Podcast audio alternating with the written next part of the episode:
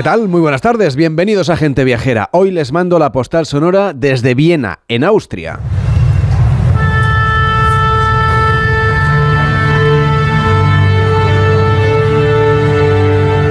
Hoy nos hemos colado, ya lo están escuchando, en el ensayo de la orquesta que acompañará a las parejas que lucirán sus mejores galas en el baile de la Filarmónica de Viena, que este año celebra su edición número 80.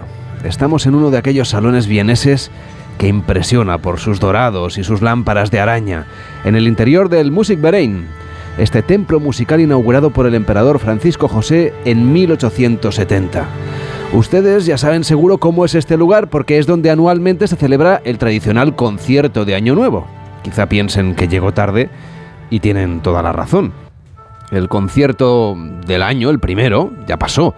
Pero este del baile de la filarmónica es mucho más espectacular. Al menos visualmente, las parejas danzan al son de la orquesta tras haber descendido con elegancia esta pequeña escalerilla que da acceso a la pista de baile de reluciente parquet y que estamos pisando ahora mismo. Entre flores, paredes de madera, oropeles y cristal se mueven las parejas al unísono mientras suenan valses populares. Ellas van a ir vestidas completamente de blanco, adornando sus manos con guantes y ramilletes de flores, como si fueran novias, pero sin velo. Y ellos con un elegante frac negro y una camisa y un chaleco de reluciente color blanco. El primer baile de la Filarmónica de Viena se celebró en 1924 y con sus mismas normas y con su mismo ritual ha permanecido hasta día de hoy. A diferencia del concierto de Año, Nuevo, que se interpreta varias veces, el baile de la Filarmónica es solo una noche al año, el próximo jueves una tradición que solo se ha interrumpido dos veces, desde 1932 a 1948, con la Segunda Guerra Mundial de por medio, entonces no hubo baile, y también en el año 1991, cuando se canceló este certamen por la Guerra del Golfo. La de Ucrania de este año parece no haber alterado los planes de la Filarmónica, pese a que las bombas caen ahora más cerca de Viena que en tiempos de la Operación Tormenta del Desierto. Desde este Salón Dorado, acompañando a la Filarmónica de Viena en sus ensayos, les mando hoy la postal sonora para iniciar Gente Viajera.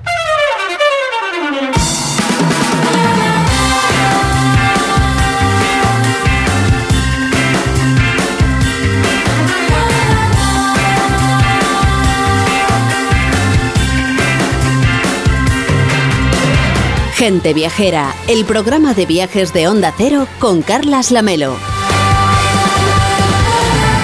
A las 12 y 10, las 11 y 10 en Canarias. Víctor Herranz, ¿cómo estás? Muy buenas tardes. Buenas tardes, Carles. Te veo yo casi tan elegante como si fueras al concierto. Sí, sí, la verdad es baile de la, de la Filarmónica. Estamos listos para acercarnos hasta Viena. ¿Se te da bien el vals a ti?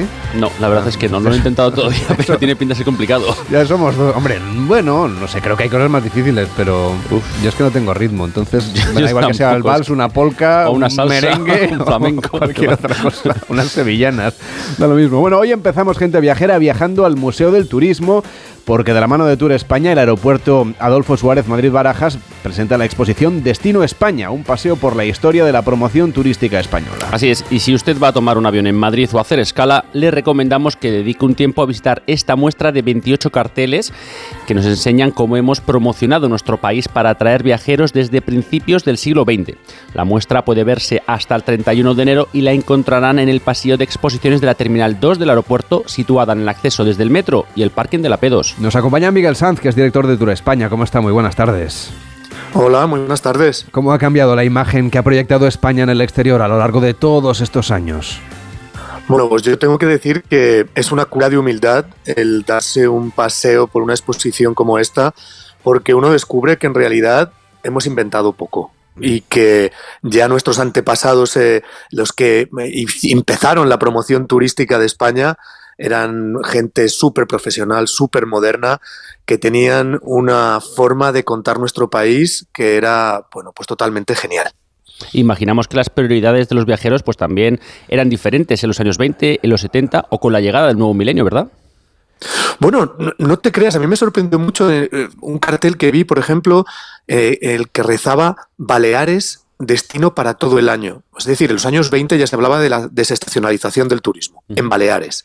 Con lo cual, eh, vemos que, los mensajes y, los propósitos y los objetivos que dábamos pues yo creo que eran, que eran pues parecidos en, en algunos casos los de ahora. Nosotros eh, lo que se ve en la exposición es que lo que España ya promocionaba en los años 20, en los años 40, en los años 70, era un clima excelente, un patrimonio histórico-artístico totalmente deslumbrante y también una naturaleza, unos paisajes, una cultura, tradiciones que, pues, pues que tienen eh, muy especiales y que tienen algo pues que de lo que presumir en el mundo.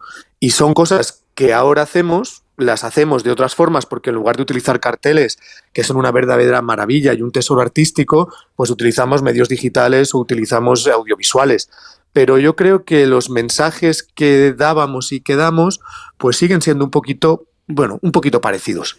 Otra manera de promocionarse es el nuevo vídeo de seguridad a bordo de Iberia. Mañana vamos a charlar con la aerolínea aquí en Gente Viajera, pero quería preguntarle a usted por este vídeo que se ha presentado en Madrid y que muestra los encantos de nuestro país a través del talento español. ¿Cómo ha sido la producción de esta pieza audiovisual que se va a poder ver en los aviones? Bueno, yo creo que este es uno de los proyectos más bonitos en los que hemos trabajado este, este año pasado, este año 2022, porque al final nos hemos juntado dos grandes, dos grandísimas marcas, dos líderes en, nuestro, en nuestros respectivos sectores, como es Iberia y, Tour España. Nosotros promocionamos el destino España, uno de los destinos líderes en el mundo, Iberia es una de las aerolíneas líderes en, el mundo, parte de un grupo líder en el mundo, y, lo que hemos hecho es algo, bueno, pues yo creo que, nos refuerza a todos. Eh, nosotros sabíamos que Iberia tenía que cambiar el vídeo de seguridad a bordo porque el vídeo anterior, pues eh, las azafatas y los azafatos, los, TCPs, estaban con el uniforme anterior y le propusimos a Iberia que por qué no hacíamos conjuntamente un, vídeo de seguridad a bordo que mostrase distintos destinos de España.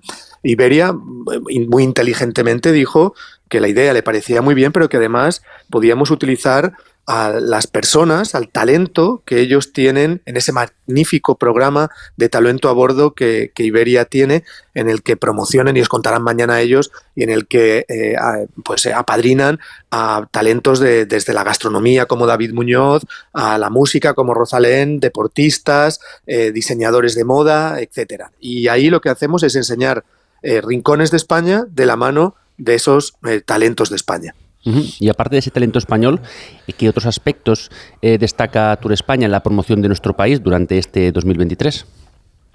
Bueno, en 2023 tenemos, eh, yo creo que tres retos fundamentales. Eh, uno es la recuperación de los mercados asiáticos. Eh, si 2022 ha supuesto un poco la recuperación del sector turístico en general, con la recuperación de nuestros mercados tradicionales europeos, la recuperación de los mercados latinoamericanos y, la recuperación también eh, un poquito más atrasada, pero de los del mercado norteamericano, pues 2023 va, a significar la recuperación del mercado pues, japonés, coreano y también, como no, del, mercado chino y el resto de mercados asiáticos. Luego yo creo que tenemos que consolidar y crecer eh, en la recuperación de los mercados eh, norteamericanos, Canadá y Estados Unidos, y fortalecer eh, las visitas desde, desde América Latina que están funcionando de una forma espectacular. Y luego un tercer reto que, será un reto durante los próximos años, que es la sostenibilidad. España tiene, nosotros que nos ocupamos de la marca España y de, y de fortalecimiento y de la protección de la marca España, lo que tenemos es que que lograr que igual que nuestra marca turística está asociada a valores como, como la seguridad, el buen clima, el estilo de vida, la gastronomía, lo esté asociada también y que cuando un viajero en alguno de nuestros mercados piense en destinos sostenibles, piense en destinos españoles. Ya hemos contado que pueden ver esta exposición que se puede ver hasta final de este mes en la Terminal 2 del Aeropuerto de Madrid, en Barajas, una exposición que además se ha instalado coincidiendo con el inicio de Fitur, que es lo que esperan ustedes para la feria de este año. Bueno, pues eh, nosotros tenemos, estamos muy ilusionados y, muy orgullosos de, este Fitur, que ya, bueno, pues será un Fitur mucho más normalizado que las dos anteriores ediciones, recordemos que Fitur es la única gran feria de turismo internacional, la única en el mundo que se ha celebrado en todas sus ediciones, incluso durante los años de, la pandemia. En este Fitur nosotros lo que, lo que vamos a hacer es, bueno, pues contar los nuevos proyectos de Tour España, vamos a contar, bueno, pues desde un programa de televisión que vamos a hacer, eh, vamos a contar las colaboraciones que hemos hecho con Netflix durante este último año, vamos a contar nuestros proyectos en los distintos mercados para 2023 y yo creo que este va a ser un Fitur en el que por fin eh, sea, como dicen los, los anglosajones, business as usual. Y también se va a presentar el año Picasso, ¿verdad? Bueno, fundamental. El año Picasso llevamos trabajando en él todo, todo, este, todo este año 2022.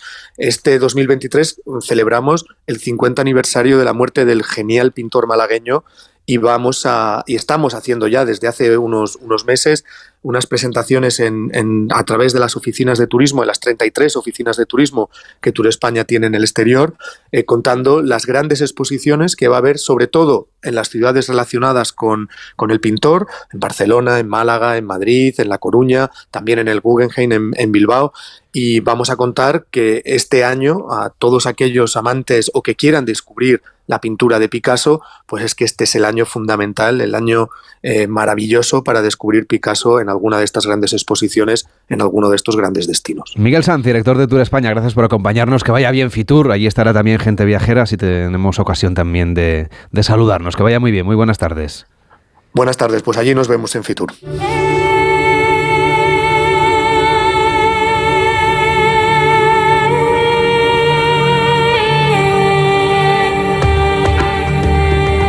En Onda Cero, gente viajera, Carlas Lamelo. Y ahí en Fitur también va a estar Enrique Domínguez Uceta. Hola Enrique, buenas tardes. Hola, muy buenas tardes, Carlas. ¿Preparado ya para desfilar por la moqueta durante toda la semana?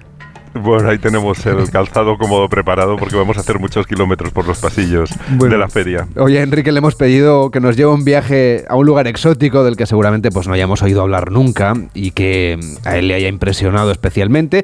Y me ha dicho, oye, vamos a ir al norte de África, hasta una ciudad llamada Gadamés, muy poco visitada, pero que sin embargo está en la lista de Patrimonio de la Humanidad. Pues así es, Carles, un lugar muy especial que se encuentra en pleno desierto del Sáhara, realmente en medio de la nada. La ciudad más próxima se encuentra a más de 100 kilómetros y aproximadamente en el punto en el que hoy eh, pues coinciden los territorios de Libia, de Argelia y de Túnez. Ante todo, por supuesto, es un oasis en el que surgió una ciudad en torno a la presencia del agua y de las palmeras en un lugar remoto que ha sido lugar de encuentro de caravanas durante miles de años, hasta donde llegaban las que cruzaban cruzaban el desierto desde Sudán, llevando las riquezas del África Central, los animales para los circos, el para los circos de los romanos, claro, el marfil, las plumas, el oro, los esclavos, lamentablemente, las mercancías que cargaban a través del Sáhara los mercaderes y que se dirigían a las costas del Mediterráneo para embarcarse luego hacia Europa. En el norte de África, pues esas caravanas también o esos viajeros eh, pues, compraban caballos, armas, algodón, azúcar, manufacturas, cristal y las llevaban a lomos de camello en largas jornadas caminando eh, a pie, a menudo viajando de noche a la luz de la luna para hacerlas llegar hasta los mercados situados al sur del desierto. Este es un lugar, Enrique, legendario, pero menos conocido que Marrakech, por ejemplo, en Marruecos, que Kairouan en Túnez o que Tumbuctú en Malí, que también son lugares muy conocidos por los viajeros. Pues sí, son las ciudades que se consideran puertas del desierto, menos conocidas, pero en el fondo, o quizá por eso, Gadamés es más interesante, porque no solamente mm, es la ciudad de las caravanas, es que fue también una ciudad principal de los garamantes, de una de las civilizaciones prácticamente perdidas del norte de África, que ocupaban el territorio de lo que hoy es Libia, el territorio del Fezán, la Tripolitania, cuando todavía no era tan desértico como ahora. Ellos eran agricultores, eran comerciantes, pero también guerrearon y, y nos han llegado incluso las pinturas rupestres de sus carros tirados por caballerías que recorrían el territorio e incluso atacaban a otras comunidades cercanas, incluso a los sedentarios egipcios. Mm, tenían también enterramientos y embalsamamientos que demuestran el contacto entre los pueblos que habitaban el norte de África, aunque luego fueron conquistados por Roma, que llegó a ocupar el territorio de nuestra ciudad de hoy, de Gadamés, y hasta la capital, eh, Germa, que está aún más al sur. Y es curioso que ese territorio fuera más estepa que desierto hace solo 3.000 años. Luego, naturalmente, han ido avanzando las arenas y hoy tiene a su lado pues ese gran Erg occidental, que es uno de los sitios más maravillosos para para recorrer si dispones de un todoterreno.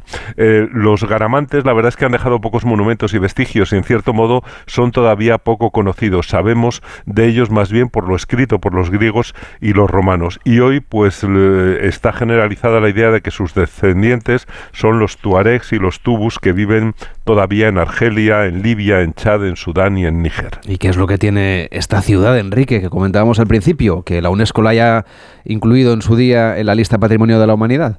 Bueno, verdaderamente está muy justificado. Yo no he visto nada igual en ningún otro sitio del mundo. Yo no creo que exista nada semejante, porque ahora es una ciudad fantasma, muy hermosa por sus casas y por sus insólitas plazas y templos casi abandonados, pero mm, que surgieron ricas y hermosas gracias al comercio de las caravanas que recalaban en un oasis seguro y fértil en su trayecto hacia el norte. La ciudad sigue ahora encerrada entre altas murallas, con sus casas de tapial de tierra coronadas por unas cenefas eh, picudas eh, encaladas también de, picos blancos que, y la verdad es que la ciudad parece detenida en el tiempo. Yo creo que lo más interesante es que mm, eh, al hacer la ciudad en tiempos medievales encontraron la manera de construir un lugar capaz de reducir en su interior el calor extremo del verano del Sáhara, cuando los termómetros suben habitualmente hasta 48 grados e incluso llegan a 55 grados centígrados y la vida resulta apenas soportable, pues ellos hicieron realidad una ciudad que sin medios mecánicos, ni electricidad, ni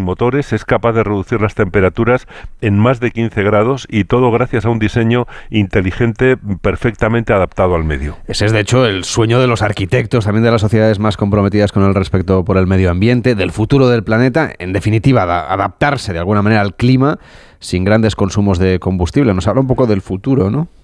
Pues sí, es curioso que algo eh, construido efectivamente a partir del siglo VII y del siglo VIII, eh, pues realmente sea un ejemplo que podríamos seguir. Parece que lo que ahora es un reto dificilísimo de afrontar, pues ya estaba solucionada por mm, sociedades menos sofisticadas en tecnología y sin duda, pues yo creo que mucho más inteligentes de manera colectiva. Fíjate hasta, hasta qué punto acertaron que en los años 80 del siglo pasado, a raíz del enriquecimiento de Libia con el petróleo, eh, hicieron una ciudad nueva al margen de la antigua, fuera, separada, con casas bajas convencionales. Y sin embargo, hoy mm, muchas familias cuando llega el calor se vuelven a alojar en las casas antiguas de la ciudad vieja, donde las temperaturas son soportables en el interior de unas casas, por otra parte, bellísimas y muy originales, con un gran espacio central de doble altura del que salen las escaleritas que suben a las distintas habitaciones. La verdad es que son casas que parecen más sacadas de un cuento que casas reales.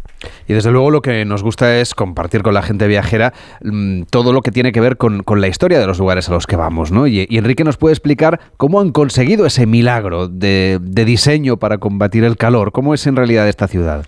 Bueno, es una ciudad que no tiene grandes palacios ni templos de mármol, las construcciones son de tierra apisonada, que ya sabes que es el mejor aislante natural, pero la ciudad está en buena parte semienterrada, ha crecido en el interior de la tierra y está atravesada por calles y por plazas estrechas y sombreadas hasta cuyo fondo no llega el sol. Muchas calles están cubiertas también por las casas que saltan sobre ellas, eh, como sucede en la calle de Ronda de Cuenca y en tantas ciudades medievales españolas como Albarracín, esas calles que, que van atravesando pasadizos que, y, que se cruzan en plazas allí en Gadamés que están a cielo abierto. Pero toda la ciudad está muy unida a la tierra, que mantiene el frescor mm, en sus capas profundas y esos pasadizos y esos pozos de luz pues fomentan la ventilación y el movimiento de aire. Yo creo que tiene algo de colmena. Y, y la verdad es que cuando entras en la ciudad ya baja la temperatura. Te vas adentrando por las calles y sigue bajando. Y cuando accedes a las casas por su planta baja, pues encuentras la temperatura fresca de los sótanos. Y es un gusto saber que el sol está machacando eh, el desierto circundante, está también machacando las terrazas de las casas, mientras que en el interior pues las temperaturas son sumamente agradables. Imagino, Enrique, que serán casas oscuras, ¿no? Si están semienterradas, que no les llega mucha luz a sus interiores. Bueno, eso es eso es interesante porque mm, en esa, esa penumbra es muy refrescante también, como aquí, que en los días de verano las casas de campo de la meseta de Extremadura de Andalucía se dejan en penumbra con las persianas bajadas, con una rendija abierta para que el aire circule suavemente. Y allí, bueno, pues la luz natural en el interior de las casas es muy suave, es muy confortable porque la luz del sol mm, eh, eh, en verano naturalmente es un enemigo, abrasadora, cegadora, bajo la que no hay que ponerse nunca en verano cuando, eh, bueno, pues la propia gente que vive en cada mes eh, desplaza mm, la actividad a las horas de la tarde, de primera hora de la noche también y de la mañana. Y, y la verdad es que es precioso porque esos pasadizos urbanos tienen bancos ante las casas para sentarse a la caída de la tarde, para dejarse acariciar por la brisa mientras se charla sobre la vida cotidiana. Los hombres en la calle y las mujeres en las terrazas que se comunicaban sin necesidad de pisar la calle. Es una cosa muy interesante porque todas las terrazas por arriba estaban unidas, separadas por pequeños muretes y realmente ahí había un mundo que era femenino en el pasado y, donde, bueno, pues podían circular lejos de las miradas de los hombres que normalmente permanecían pues en las plantas más bajas o, utilizaban la calle. Y esos interiores, la verdad es que son preciosos también. Cualquiera que pueda asomarse a ellos a través de las fotografías eh, podrá comprobar que mm, las casas en el interior están blanqueadas eh, eh, en buena medida por la higiene naturalmente de encalar y en esas paredes blancas pues pintaban filigranas geométricas con color rojo, hacían verdaderos tapices tejidos con pinceladas que le dan a los interiores un aspecto abigarrado y naif que son una verdadera maravilla. De hecho podemos ver una fotografía en el perfil de Instagram de Enrique Domínguez Uceta que es una maravilla, la, la imagen, cómo se proyectan las sombras también sobre esos edificios, se lo recomendamos de verdad, ¿eh? porque este lugar que estamos conociendo eh, nos reúne en un solo lugar, alejado de todas las rutas modernas, lo que ha justificado esa declaración de patrimonio de la humanidad, que además eh, parece un lugar, Enrique, bastante cuidado. Bueno, sí, es que la gente de allí, que deben ser unos 10.000 habitantes, aprecia mucho su ciudad vieja, mantiene su casa antigua impecable, les gusta enseñarla, aunque la mayor parte del año pues vivan en las casas nuevas con cocinas y con baños modernos. Pero mm, al haber hecho la ciudad nueva aparte, la vieja Gadamés se conserva pues como una maravilla eh, casi intacta, remota y olvidada, y a mí me recuerda mucho a los pueblos que conocimos en las películas de Pasolini, que rodó en lugares remotos de los países árabes, en escenarios de película. Algunos de los que empleó eh, en sus rodajes están en Yemen, por ejemplo, un Yemen que yo he conocido y que ya son historia tras esa brutal guerra que ha destruido el país y de la que parece que nadie se acuerda, pero afortunadamente Gadamés sigue vivo como un tesoro tan hermoso como valioso. En estos momentos la verdad es que viajar allí es muy muy difícil, aunque no es imposible. Algunas agencias mantienen viajes especialmente cuidadosos, naturalmente a riesgo del viajero que quiera llegar hasta allí, pero, pero la verdad es que también es un placer saber que eh, la guerra y, los, eh, las circunstancias políticas no han destruido una ciudad que realmente la llaman la perla del Sáhara y que realmente, como digo, es un lugar incomparable y porque no existe prácticamente nada igual en el mundo. Hemos viajado hoy a Gadamés, un tesoro al que nos ha acercado Enrique Domínguez Uceta en un lugar de difícil acceso ahora que conserva esas esencias del desierto del Sáhara. Gracias Enrique por llevarnos de viaje hasta las arenas del desierto. Hasta mañana. Hasta mañana, Carles.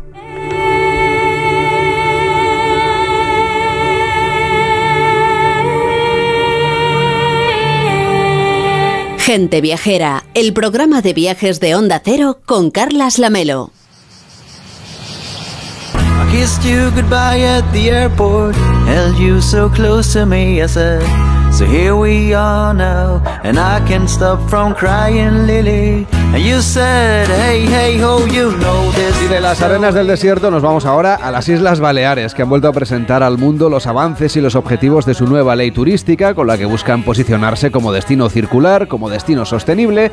Estas razones, pues lleva este destino, la verdad es que muchos años, ¿eh? trabajando ya en esta línea, implantando medidas que le permitan evolucionar hacia un modelo que ya es referencia en el turismo del futuro, que en realidad en Baleares, Víctor, podríamos decir que es el turismo del presente. Desde luego, y es que lo que hace diferente a esta ley de otras, bueno, pues es que considera pues todas las dimensiones de la actividad turística, generando desde hace ya tiempo, como bien dices, pues soluciones que no solo ayudan al sector, sino que mejoran pues la calidad de vida de los residentes, la calidad del empleo de los trabajadores y también, como no, pues la experiencia de los viajeros durante todo el año. Una apuesta por el turismo, financiada por un lado por la tasa de turismo sostenible y por otro lado, claro, también con los fondos europeos. Desde luego, y gracias a los cuales, bueno, pues han conseguido financiar un total de 164 proyectos de medio ambiente, de patrimonio cultural, de formación y empleo muy importante, de investigación científica y de vivienda social, pues como nos comentaba Chisco Mateo, que es el director gerente de la Agencia de Estrategia Turística de las Islas Baleares. A nivel de acciones estamos eh, aprovechando tema de fondos europeos para ayudar a implementar la ley, la más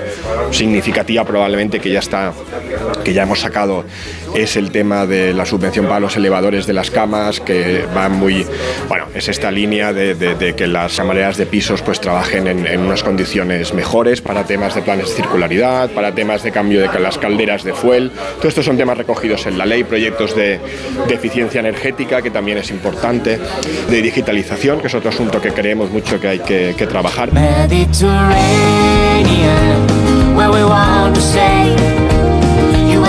Gente Viajera les estamos hablando de esta nueva ley turística de las Islas Baleares, que es un punto de inflexión tras varios años de trabajo, con medidas ya desde 2016 que permiten cuidar y proteger el destino apostando por la sostenibilidad y por esta economía circular. Bueno, y algunas de las más destacadas pues han sido los límites al alquiler vacacional en las islas, la prevención y reducción de residuos, esas limitaciones a la expansión de alojamientos turísticos, también al tránsito de vehículos en zonas de destacado interés natural, la lucha contra conductas incívicas o el abuso del alcohol, la prohibición de los plásticos de un solo uso, de las más modernas, y las iniciativas para reducir también el despilfarro alimenticio. El ejemplo de Garden Hotel, que han, eh, con fondos, eh, con subvenciones de la, de la, Dirección General de Residuos, han desarrollado todo un sistema de, eh, de, de, circularidad alimentaria, se han puesto, han trabajado con productores ecológicos locales para comprarles el producto, separar el residuo orgánico, devolvérselo al productor que tiene una planta de compostaje, pero bueno, hay muchos ejemplos de esto, que todo el tema de la circularidad alimentaria ya había empresas que lo estaban haciendo, empresas que están investigando con temas de circularidad en tema de energía, en agua, todo esto ya se está haciendo.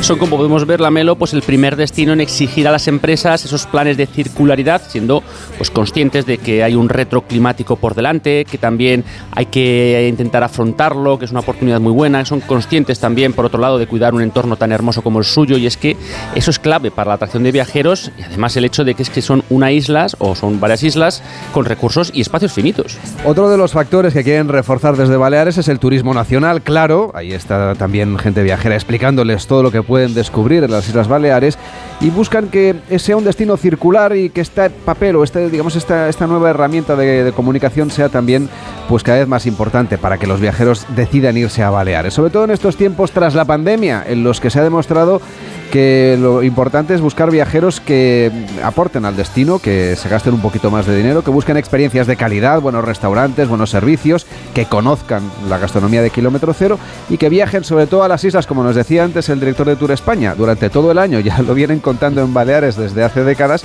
pues ahora también es la ocasión de ir a Baleares en cualquier época del año. No es específicamente un tipo concreto de turista, pero es un, es un turista que venga a disfrutar del, de todo lo que ofrecen en este momento las islas. Un turista desestacional que venga mucho más en, invierno, en otoño, que disfrute de hacer deporte. Tenemos unos paisajes maravillosos, se puede venir a caminar, hacer, montar en bicicleta. Eh, todo el tema cultural está desbocado, hay unos museos maravillosos, sea un perfil que quiera vivir esta experiencia de, turística, pues muy completa. La gastronomía también está. Tenemos, bueno, muchísimos restaurantes y experiencias gastronómicas súper interesantes. Vamos, que se pueden hacer muchísimas cosas aprovechando también las temporadas bajas y medias.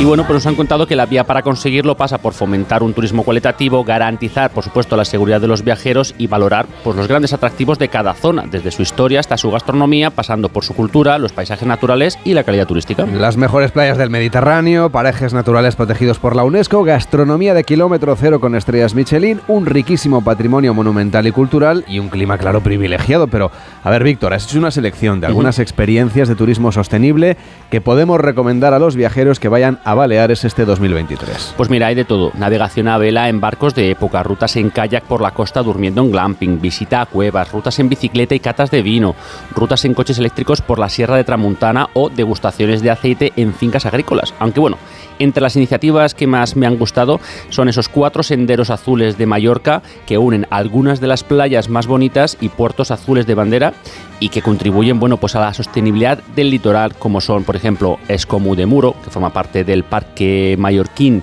eh, Natural de Salbufera y que invita bueno, pues a caminar por las dunas que separan eh, la albufera del Mediterráneo o el camino de la Marina de Sonreal entre la playa de Son Bauló y Son Serra de Marina en el noroeste de Mallorca, en la que hay, por cierto, yacimientos arqueológicos, dunas, antiguas canteras, pinares, bueno, maravillosa. También el Sendero Azul de Palma, que descubre, pues eso, pues la flora y la y la natura de, ese litoral con Cala Estancia, que es playa de bandera azul, también el Sendero Azul de San, San Llorenç de Carrasar, en el noreste de Mallorca, que es una maravilla, con la punta de Namer y esos restos históricos que son una gozada de visitar. Oye, déjame, Víctor, que yo también haga mi propia recomendación, si te parece. Yo os recomiendo el Sendero Azul de Ferrerías, que recorre el trazado entre Calagaldana y Calamillana. Ah, bueno, claro, y esos caminos maravillosos de Menorca, con esas rutas de punta a punta de la isla que nos deleitan, pues con esos increíbles muros de, piedra seca, ¿no? Que, bueno, pues ya ejemplifica un poco ese compromiso ancestral de la isla con, con su entorno. A mi lado, a mi lado,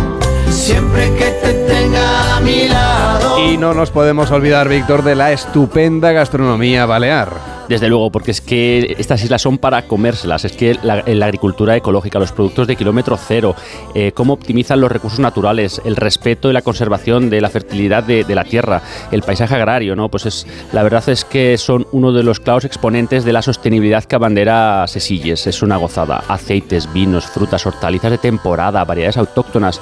Vamos, de verdad que es que es una maravilla disfrutar de la gastronomía de las islas. Pues con esta economía circular y este turismo sostenible, se lo hemos contado aquí en viajera. Hacemos ahora una pausa y a la vuelta nos vamos a ir a pasear por el Jardín Botánico de La Rioja. En Onda Cero, gente viajera. Carlas Lamelo.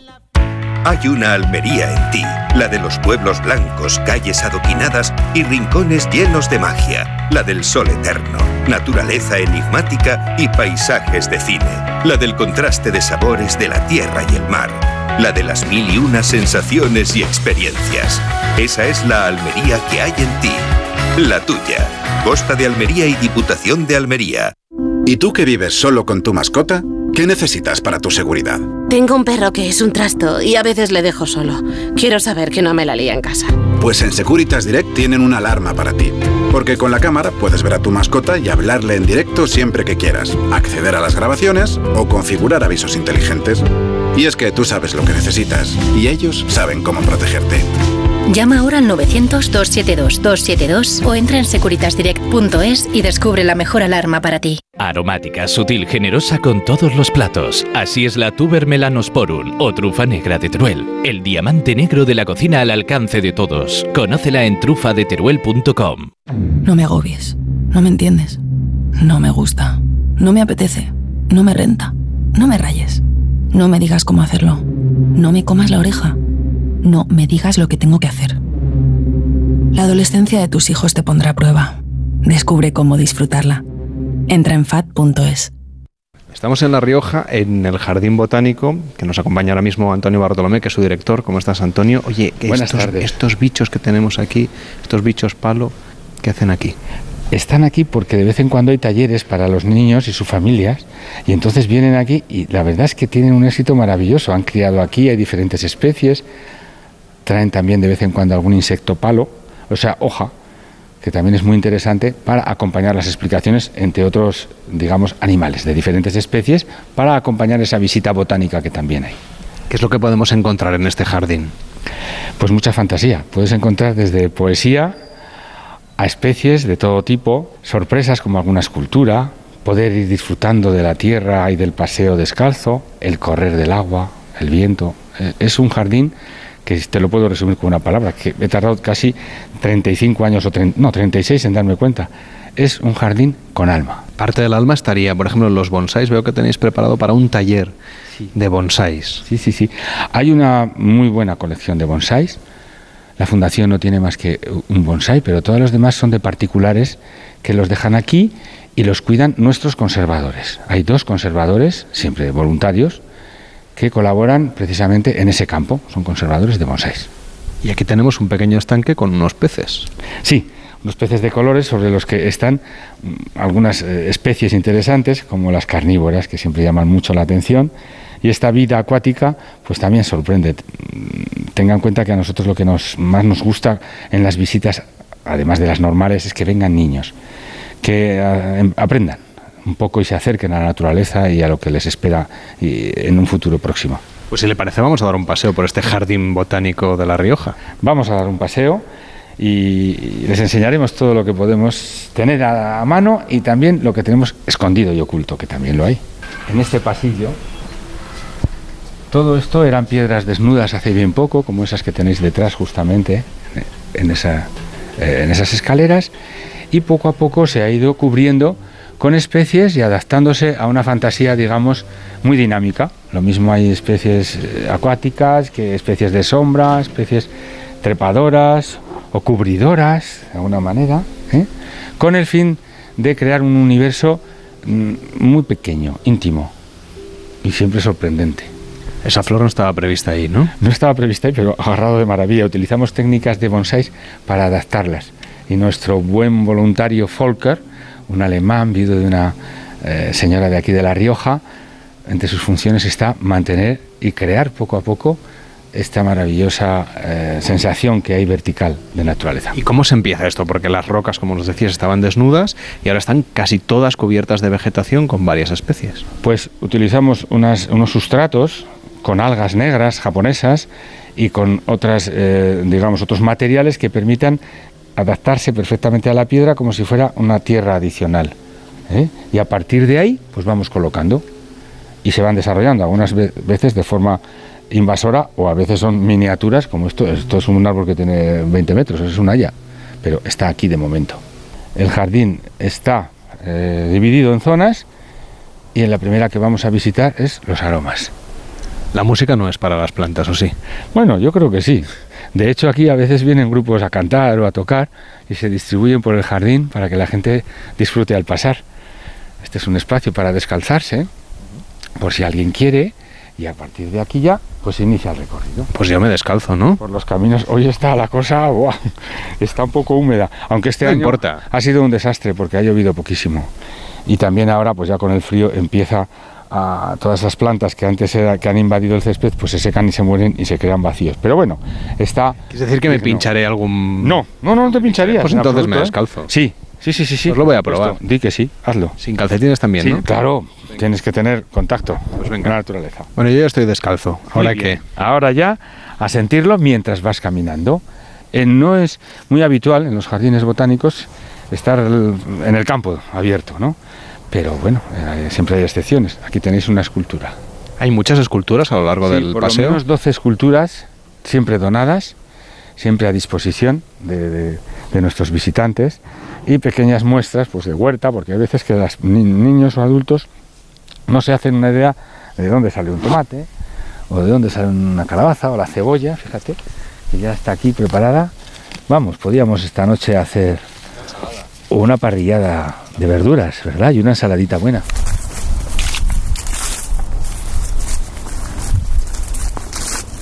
Y mientras vamos caminando, ¿qué actividades hacen aquí los más pequeños, por ejemplo, las familias que puedan venir?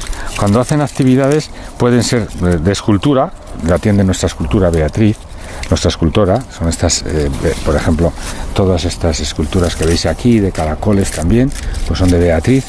Luego hay eh, sobre todo talleres de la naturaleza, para ver los insectos, las libélulas, todo en, digamos, en directo, ¿no? Por otro lado, tenemos algún taller de animación, taller de música, eh, taller de aves rapaces, ¿Cuánta gente trabaja para que este jardín esté en las condiciones en las que lo vemos, que está tan cuidado hasta el último detalle, aunque siga siendo natural, porque vemos que Sí. caen las hojas? Pues oficialmente Fasil y todos los demás voluntarios que pueden ser alternativamente a ratitos, unos con otros, pues unos seis, cinco, luego algunos estudiantes que vienen. Parece poca gente, seis personas solamente Sí, para sí, tanto espacio. estamos ¿no? todo el tiempo Trabajáis aquí. mucho. Sí, tenemos mucho trabajo, pero nos ayudan mucho estos voluntarios. Por ejemplo, los críos jóvenes, los estudiantes jóvenes en verano, que vienen determinados días a la semana y tal, nos ayudan sobre todo pues, a quitar malas hierbas y todo eso. O sea, trabajo hay, hay mucho, sí que es verdad. Aquí en este cartel pone turbera con carnívoras. Sí, señor. ¿Cuáles son las carnívoras? Creo que ya las veo, pero... Son todas estas maravillas que ves aquí con tubo largo, ¿eh? las sarracenias, que se llaman en este caso, y, y otras variedades que nos acompañan, siempre y cuando estén en este espacio que se ve ahí y que son turberas, es decir, zonas pues como si estuviéramos en Escocia, esas películas en las que se ve al caballero que se hunde en, las, ti- en, en estas turberas y se mete para adentro el caballo, el caballero, pues aquí la superficie puede ser aparentemente pues un prado y sin embargo lo que tienes debajo es una turba. Esta turba es fundamental para que se desarrollen determinadas carnívoras que algunas de ellas ya están en proceso de descomposición, posiblemente por glotonas. En realidad tendríamos que llamarlas insectívoras, pero bueno, son preciosas, como puedes ver. Y son tan bonitas y tan exóticas justamente para llamar la atención de los Claro, insectos. y para- pa- entre otras, porque a veces eh, influye el olor, o pútrido o muy atractivo. Eh, A veces las trampas que se disparan como si fueran cepillos, que les vamos a ver a continuación, y algunas, y siempre con flores, ¿eh? eso que ves ahí son flores ya secas, pero tienen unas flores preciosas, antes de convertirse en lo que nosotros vemos actualmente. Esas son carnívoras, si pasamos por el otro lado, estas son acuáticas, esto como suben. Cada una de ellas se explica, como siempre, atendiendo a nuestra filosofía. Bueno, estos son los pajarillos, ¿no? Pero aquí tienes un poquito lo que podemos ver aquí a continuación.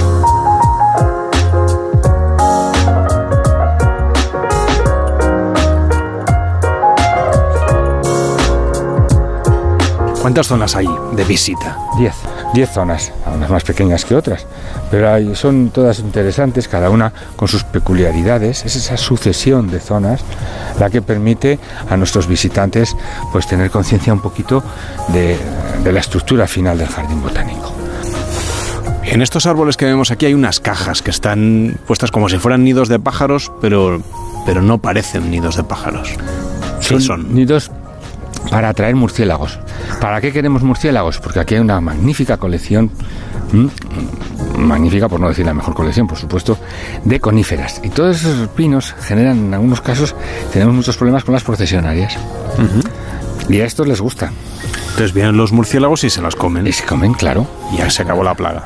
Bueno, se acabó la plaga y eso lo, lo tenemos. Eso Se sí, controla un poco. Se controla un poco. Tenemos varios métodos para controlar, ¿eh?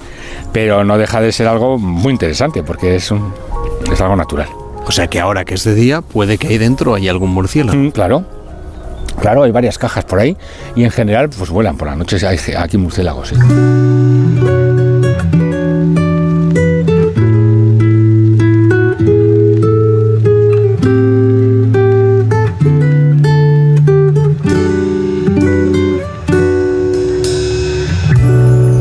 Si hemos comentado antes que era curioso que había unas cajas de madera que están clavadas a los troncos de los árboles para que dentro vivan los murciélagos y se encarguen de los insectos, pensarán, es que aquí no quieren insectos. Pero el tema es que sí los quieren, o al menos los cuidan muy bien porque eh, aquí hay una casita que es un hotel de insectos. ¿Para qué sirve un hotel de insectos? Para que vivan los insectos y sobre todo para despertar la imaginación. Se ponen diferentes habitaciones, cada una con las características propias de los insectos. A uno le gustan que haya agujeritos pequeños, otros vienen y con la saliva y tierra lo tapan y meten dentro las larvas, otros simplemente entran y salen, otros es solo para dormir, otros es de paso, otros para multiplicarse, y todo eso eh, con diferentes materiales, y en su conjunto le pones un tejadito y madre mía, vaya hotel que tienen estos seres. ¿Pero eso es para que los niños y los visitantes aprendan de los insectos o porque ustedes necesitan que las especies estén bien cuidadas porque tienen una función, digamos, dentro de la cadena trófica, por ejemplo? Por ejemplo, de unos años a esta parte haces un viaje largo con el coche y el parabrisas ni se mancha.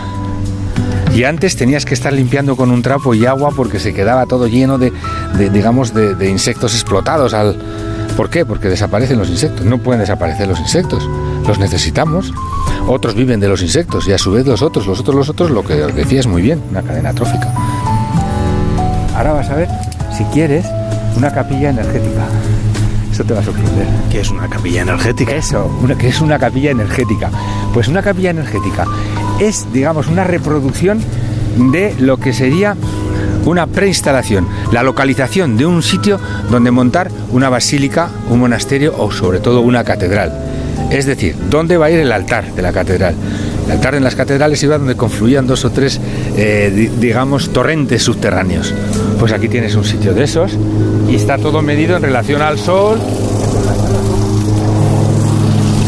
Y se utiliza para entrar y relajarse. Y está en el suelo, ¿eh? Don Bartolomé, muchísimas gracias por este paseo, por este jardín botánico de La Rioja y a seguir cuidando de todo este espacio natural, de todas estas plantas y de todas estas flores. Pues aquí tenéis vuestra casa, la vuestra y la de vuestros oyentes. Estaremos encantados de recibiros. Muchas gracias. En Onda Cero, gente viajera. Carlas Lamelo. ¿Cansado de estar cansado? Revital te puede ayudar. Revital con jalea real y vitamina C ayuda a disminuir el cansancio. Recuerda, energía, Revital. Consulta a su farmacéutico o dietista. Seguro que conoces algún caso de acoso en redes sociales, una noticia falsa que se hizo viral o has visto cómo los haters no paran de compartir mensajes de odio. Actúa. Ya es hora de darle la vuelta a esto y demostrar que nosotros también sabemos utilizar las redes sociales para el cambio. ¿A qué esperas? Elige uno de los temas, usa tu creatividad y haz un vídeo para redes sociales a tu manera. Regístrate en Efecto 1000 y sube tu vídeo. Nosotros ya formamos parte de la generación 1000. La generación que usa las redes sociales con cabeza. Efecto 1000, un proyecto de la Fundación A3 Media. Disfruta lo bueno de Almería. Descubre el sabor de nuestra tierra con la marca Gourmet Sabores Almería. Más de mil productos te sorprenderán en cada bocado. Disfruta de todo lo bueno que tiene tu tierra, porque la calidad tiene un nombre. Sabores Almería. Conoce más en www.saboresalmería.com. Diputación de Almería, tu provincia. En Onda Cero, gente viajera. Carlas Lamelo. Las 12.52, las 11.52 en Canarias, la Comunidad de Madrid también se prepara para Fitur, ejerciendo, claro, como anfitriona pues de ministros, de ministras de turismo de todo el mundo, de turoperadores, de viajeros, de empresas del sector. ¿Qué es lo que va a presentar la Comunidad de Madrid en Fitur, Víctor? Bueno, pues ya lo saben los oyentes que Fitur arranca el miércoles 18 y que se prolongará hasta el fin de semana en el que estará gente viajera en directo en el pabellón 9. Pueden venir a vernos al stand 9B14, pero como preguntabas por la Comunidad de Madrid, deciros que promocionará el turismo de golf, la vida nocturna de la región y el futuro centro museístico de las colecciones reales, la Melo. Marta Rivera de la Cruz, consejera de Cultura, Turismo y Deporte de la Comunidad de Madrid. ¿Qué tal? Muy buenas tardes. Hola, muy buenas tardes. Bueno, promocionaremos muchísimas cosas más. ¿eh? Promocionaremos también toda nuestra red de turismo rural, las 11 villas, eh, por supuesto todo el turismo de, de, eventos que tenemos que cuidar especialmente, el turismo de congresos. En fin, tenemos una oportunidad de oro durante cinco días para demostrar al mundo por qué la próxima década va a ser una gran década para la Comunidad de Madrid. Por ejemplo, el turismo de golf que decíamos al principio, ¿no? Seguro que hay muchos viajeros que a lo mejor no asocian del todo a Madrid con un destino de turismo de golf. ¿Qué les diría usted? Pues que lo es y que además eh, tiene una, ventaja, eh, aparte de la red de campos que hay, por ejemplo, aquí se puede jugar al golf con vistas directas al monasterio del Escorial, que eso es un lujo difícil de, de igualar en ningún sitio, eh, para sobre todo pues para viajeros que vienen de, del extranjero. Eh, en Madrid se puede jugar al golf los 365 días del año, lo cual es una ventaja competitiva con muchos otros países donde los campos se hielan en el mes de diciembre y no se puede volver a jugar hasta bien entraba la primavera. Pero después además toda la oferta de ocio, de, compras y toda la oferta de vida nocturna complementa perfectamente la actividad, sobre todo en época de invierno. Entonces hay que dejar el juego muy temprano y después que vean unas horas del día que hay que llenar. Entonces estamos trabajando con la Asociación de Campos de Golf. Es muy importante esa colaboración con el sector privado para atraer a un turista que deja eh, un 55% más de media que el resto del turista, incluso del turista de alto gasto. Comentaba que persiguen que vengan pues más viajeros extranjeros, sobre todo de Asia, incluida China, que parece que bueno, igual pronto se abrirá de nuevo al turismo. ¿Qué busca el viajero oriental cuando, cuando viene a Madrid?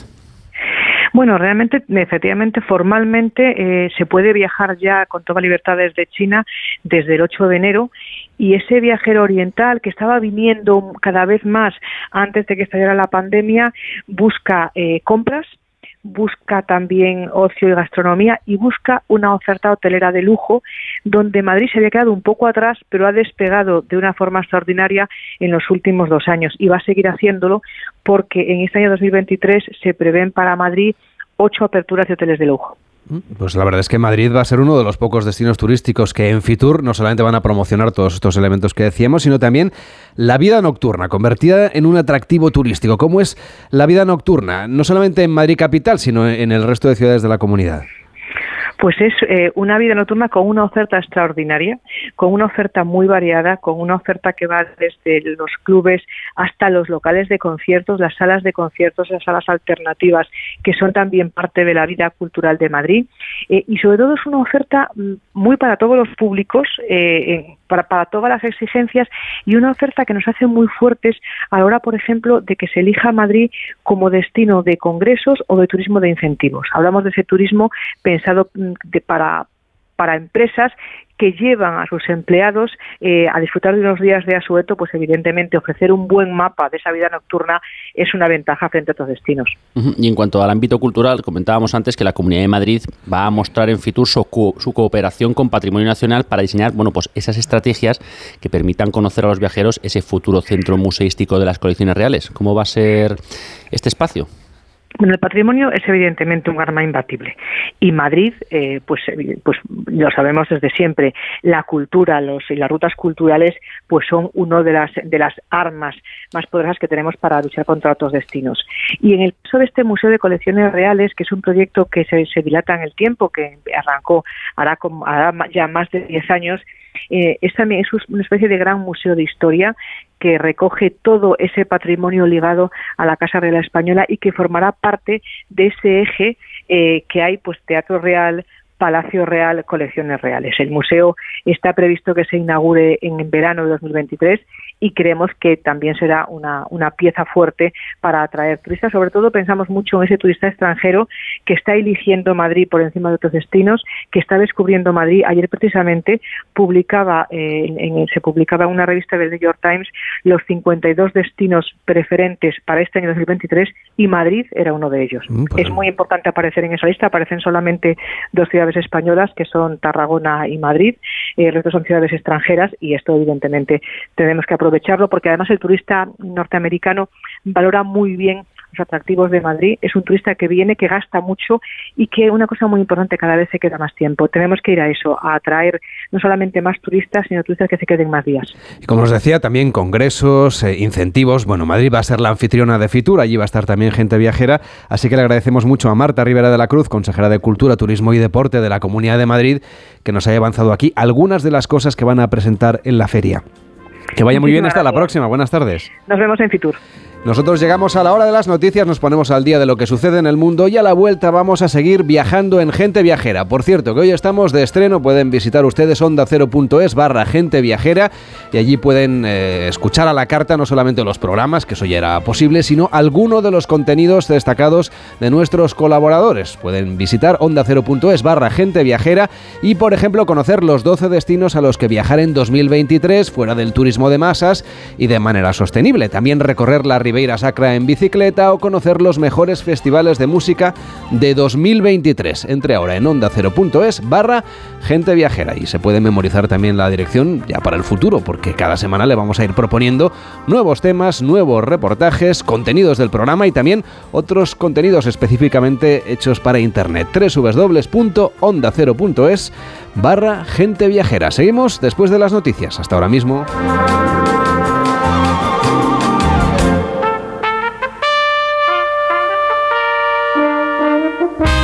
Gente Viajera, el programa de viajes de Onda Cero con Carlas Lamelo.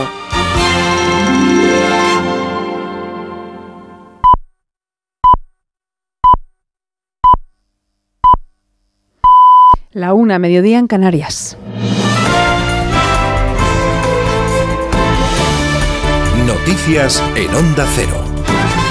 Buenas tardes. Los líderes del Partido Socialista y del Partido Popular abren este fin de semana el telón electoral de las autonómicas y municipales del 28M. Pedro Sánchez en Sevilla y Alberto Núñez Feijó en Zaragoza. En la capital andaluza acaba de empezar a hablar el presidente del Gobierno, Pedro Sánchez, que está diciendo el jefe del Ejecutivo de Acero Sevilla, Juancho Fontán. Buenas tardes. ¿Qué tal? Buenas tardes. Sí, pues el presidente acaba de empezar su discurso hace unos minutos y ha empezado confiando en que Sevilla dice que va a revalidar la alcaldía por tercer mandato consecutivo. Dice que el, partido. Ha estado durante cuatro años gobernando frente a tempestades con una oposición que ha intentado derribar al gobierno, pero ellos han hecho fuerte y se han mantenido a flote, manteniendo, por ejemplo, el empleo y manteniendo también al país frente a la cohesión territorial. Por su parte, el alcalde de Sevilla ha agradecido al presidente, a Pedro Sánchez, que haya venido aquí a Sevilla, ha dicho que es un honor que haya venido a inaugurar esta larga campaña y ha defendido el valor del diálogo frente al ruido. Escuchamos al presidente del gobierno, Pedro Sánchez. Porque todo eso es el Partido Socialista y lo demás es ruido y ganas de marear la pérdida. Por eso el próximo 28 de mayo hay dos alternativas. Hay una alternativa y es la de los socialistas empeñados, centrados en dignificar las condiciones laborales, en dignificar los salarios, en dignificar las pensiones y hacerlo desde la política útil, como hemos dicho siempre, frente a todas las crisis que hemos vivido, la pandemia y ahora la guerra utilizando todos los recursos del Estado. Segundo punto de atención a esas palabras, estamos escuchando las palabras del presidente del Gobierno en directo desde Sevilla y decimos que el segundo punto de atención está esta mañana en Zaragoza, donde siguen sucediéndose los discursos de los candidatos autonómicos de cara a esas elecciones de mayo. A la espera de la intervención del presidente del partido, de Alberto Núñez Feijóo, enviado especial a Zaragoza, José Ramón Arias. Buenas tardes. ¿Qué tal? Buenas tardes. Pues acaba de comenzar el cierre del acto de presentación de los candidatos autonómicos del Partido Popular al cargo, a cargo del candidato del Gobierno de Aragón, del candidato a Jorge Azcón, que precederá al uso de la palabra al líder del partido Núñez Feijóo. La presidenta de la Comunidad de Madrid ha pronunciado un discurso muy duro contra Pedro Sánchez. Díaz Ayuso ha vaticinado que este 2023 veremos cosas en la política nacional que nos helarán la sangre porque el actual Gobierno utilizará todos los instrumentos para tratar de conservar el poder. Por eso ha hecho un llamamiento a los ciudadanos, a los electores, porque está en juego, dice, la libertad en España. También se trata de frenar y de corregir los abusos y la decadencia. España se hunde entre las democracias más avanzadas del mundo y, por tanto, ahora más que nunca se trata de defender la libertad, cueste lo que cueste, y frente a las actitudes dictatoriales que impregnan hoy en España, a manos del proyecto totalitario de Pedro Sánchez. Todos los candidatos a presidir sus territorios que han intervenido han señalado que sus comunidades necesitan un cambio, al igual que dicen lo necesita el gobierno de nuestro país. Muchos actos políticos ya de precampaña esta mañana de sábado en Madrid. La ministra de Derechos Sociales y Agenda 2030 y secretaria general de Podemos, Yone Belarra, acaba de proponer una renta básica garantizada de entre 700 y 1.400 euros desde los 18 años para los hogares vulnerables y trabajadores precarizados. Lo ha anunciado en un acto de partido celebrado esta mañana en Madrid, donde ha precisado que este pago debe ser individual para que las personas adultas tengan independencia económica y que pretende cumplir con el derecho de la gente a caerse y levantarse. Que tiene que ser ágil, que tiene que ser rápida, que tiene que llegar a tiempo. Y llegar a tiempo implica que si tus ingresos han caído por debajo de los 2.100 euros en los últimos tres meses, automáticamente tienes que poder recibir la renta garantizada. Porque si no, lo que ocurre es que la gente cae por una cuesta de vulnerabilidad cae a un pozo tan hondo, a un agujero tan hondo del que luego es súper difícil salir. Y Ciudadanos celebra este fin de semana su sexta Asamblea General, una cita con la que pondrá el broche final a su proceso de refundación y con la que pretende cerrar las heridas abiertas en las últimas semanas a cuenta de la elección de la nueva dirección. Por delante queda la tarea de reparar y volver a hacer atractivo un partido que se juega su supervivencia en las citas electorales. Se puede hacer, dice Inés Arrimadas, de esta forma. Nuestro peor enemigo siempre hemos sido nosotros mismos. Y solo de nosotros mismos puede depender que esto lo saquemos adelante. Os voy a decir cómo no lo vamos a remontar. No lo vamos a remontar peleándonos, atacándonos entre compañeros, entre los medios de comunicación, fustigándonos todo el día y echando la culpa siempre a los otros, a los demás, a cualquier excusa. Así no lo vamos a remontar. Deportes David Camps. Esta tarde el Real Madrid y el Barcelona realizaron el último entrenamiento previo a la final de la Supercopa de España de mañana los técnicos Ancelotti y Xavi. Tienen una calidad mental muy alta, eh, estamos en un club que es muy exigente, no te permite de pensar que tú tienes la barriga llena. Los objetivos son, son los títulos, ¿no? Y mañana tenemos uno enfrente, estamos a 90 minutos o a 120 o incluso a penaltis de ganar eh, un título y, y a por ello a por ello. Comparece ante los medios de comunicación el colegiado del encuentro, equipo de enviados especiales de Onda Cero, Alfredo Martínez. En la previa de la Supercopa también ha comparecido el equipo arbitral, liderado por Ricardo de Burgos Bengoechea y Albarcor González González. Evidentemente sabe que va a estar en el centro de muchas de las miradas, que no todos los partidos son iguales y que evidentemente también habrá polémica si hay alguna jugada complicada. En cualquier caso, entiende que lo ideal para un árbitro, su escenario, es no salir al día siguiente en las portadas de los periódicos. He recibido muchos palos, eh, muchas críticas, algunas son dañinas, pero bueno, tienes que dejarlas al margen y quedarte con las críticas positivas para poder seguir creciendo. Yo lo llevo peor por, por, la parte de mi familia, que no es de la agrada de nadie que a ti te saquen un titular en una portada, un programa deportivo, tu cara, eh, constantemente con críticas. Siempre y cuando sea de forma respetuosa, yo las críticas no tengo ningún problema en que, que se realicen, pero cuando son dañinas, pues creo que están fuera de lugar, porque al final somos deportistas, obviamente cometemos errores como todo el mundo y lo que hay que intentar es normalizar. El árbitro del partido lo que desea es que se dediquen a jugar los futbolistas y ese sería el partido perfecto para el mañana ya. No quedan entradas para la final de la Supercopa de España entre Real Madrid y Barcelona, que a partir de las 3 y cuarto de la tarde con las ruedas de prensa de Benzema, luego 5 y cuarto de Busquets, siguen en una jornada intensa previa al partido en el que Ancelotti y Xavi han posado para las fotografías y con la copa. Cuatro encuentros de la decimoséptima jornada de Liga en Primera División. Se juegan hoy en 53 minutos Valladolid Rayo Vallecano, Girona Sevilla a las 4 y cuarto, Osasuna Mallorca a las 6 y media, cierran a las 9 Real Sociedad Athletic de Bilbao, finalizado Celta 1, Villarreal 1. Liga Endesa de Baloncesto, decimos esta jornada, duelos por un puesto en la Copa del Rey, Unicaja Breogán, si vence el Unicaja conseguiría su plaza copera, la que opta en el Bilbao, juega en Girona, y el Gran Canaria que recibe al Fuenlabrada, el Tenerife, cuarto, visita Zaragoza, buscando ser cabeza de serie en el sorteo copero, y en el Mundial de Balonmano, segundo partido para España a las ocho y media ante Chile. Más noticias en Onda Cero a las 2 en Canarias en una nueva edición de Noticias Fin de Semana con Juan Diego Guerrero. Se quedan con gente viajera y Carlas Lamelo. Este sábado vuelve la liga a Radio Estadio. Con un derby vasco por todo lo alto. La Real Sociedad en puestos Champions recibe al Athletic que aspira a puestos europeos. Y con los partidos Osasuna Mallorca, Girona Sevilla y Valladolid Rayo Vallecano. Además, la última hora de la Supercopa de España que jugarán el domingo Real Madrid y Barcelona. Las paradas habituales en los campos de Segunda División, la Liga de Baloncesto y el segundo partido de España en el Mundial de Balonmano. Este sábado desde las 3 y media de la tarde, todo el deporte te espera en Radio Estadio con Edu García. Te mereces esta radio. Onda Cero, tu radio.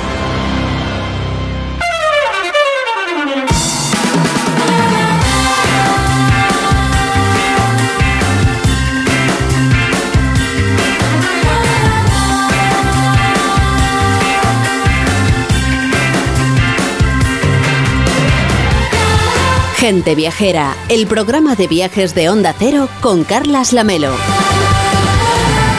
A la 1 y 8, a las 12 y 8 en Canarias, vamos a seguir visitando pues, lugares de nuestro país y rincones de todo el planeta para contarles, por ejemplo, qué es lo que pueden ustedes hacer en el parque de Garajona y en La Gomera, también descubriendo los sabores de los quesos de Suiza o haciendo un recorrido por Cataluña en este caso en velero recorriendo la Costa Brava. Pero antes, Víctor, recordemos a la gente viajera que, como es habitual, gente viajera, por supuesto, va a estar en Fitur. Vamos a estar durante toda la semana, desde el miércoles y también hasta el próximo fin de semana, que es cuando ya estará abierta la feria a los viajeros que podrán acercarse a ver cómo hacemos el programa ahí en directo. Así es, y estaremos en el pabellón 9, en el stand B14. Estaremos toda la semana con el stand de Onda Cero. Pues allí les esperamos en Fitur. Si pasan ustedes por Fitur, pues allí estamos para, para que nos puedan conocer así en, persona, aunque ya saben que siempre es una decepción, ¿eh? Lo de ir a ver a los, los locutores Mucho de mejor radio. escucharnos. Es mucho mejor escucharnos por la radio. Y por cierto, que como les decíamos también, tenemos nueva página web en www.ondacero.es barra gente viajera, donde descubrir experiencias para viajar a cualquier lugar. Estar estar estar estar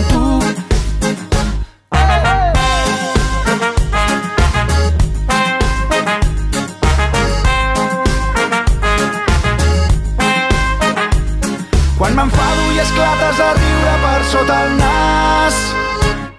Quan et dono peixet en els jocs que t'agrada guanyar. Vamos a visitar ahora Cataluña, en concreto la Costa Brava. En cualquier época del año usted lo puede hacer porque ahí ofrecen a los viajeros la posibilidad de conocer encantadores pueblos, eh, vivir experiencias únicas para todo tipo de viajeros, además de estar en contacto, claro, con la naturaleza y encontrar algunos lugares que son de, de postal, que son mágicos, Víctor. Desde luego, y es que la llamada Costa Brava, que es el nombre asignado, como saben los oyentes, a esa zona costera que comienza en Blanes y acaba en la frontera de Francia, en Portbou, es una franja litoral de 214 kilómetros con muchísimo que ofrecer. Desde pasar un divertido día en la playa acompañado de un relajante recorrido por el paso marítimo, aunque no sea verano, pero bueno, recordemos que las temperaturas son suaves y agradables todo el año, a navegar entre sus calas de roca y pinares mediterráneos. Por ejemplo, también podemos practicar el buceo, eso sí, en estas fechas con neopreno, que todavía está el agua un poco fresquita, o recorrer, como decías, esos pueblos de costa y de interior, degustando pues la gastronomía local, los vinos de la tierra y disfrutando de su patrimonio cultural y también natural. Les hablamos de la Costa Brava, que tiene una situación geográfica privilegiada, con esos vientos del Mediterráneo como la tramontana, o la erosión del mar, que han convertido este lugar en un espacio único que engancha, y además lo engancha mucho, ¿eh? por sus increíbles paisajes, que se esconden pues un sinfín ahí de calas de aguas turquesa, paseos históricos como los caminos de ronda que bordean el mar, los escarpados acantilados, las antiguas poblaciones de pescadores y una gastronomía con protagonistas como el pescado o el marisco fresco, que lo convierten en uno de los mejores lugares del mundo para visitar, para disfrutar de la naturaleza todo el año, y por eso nos acompaña Juan Miguel Aguirre, que es director deportivo del Club de Vela de Blanes. ¿Cómo está? Muy buenas tardes. Hola, muy buenas tardes, encantado. Bueno, aquí en Gente Viajera somos muy amantes del mar. Eh, me gustaría que nos describiese ese entorno natural y marítimo que van a encontrar los viajeros cuando lleguen a la Costa Brava.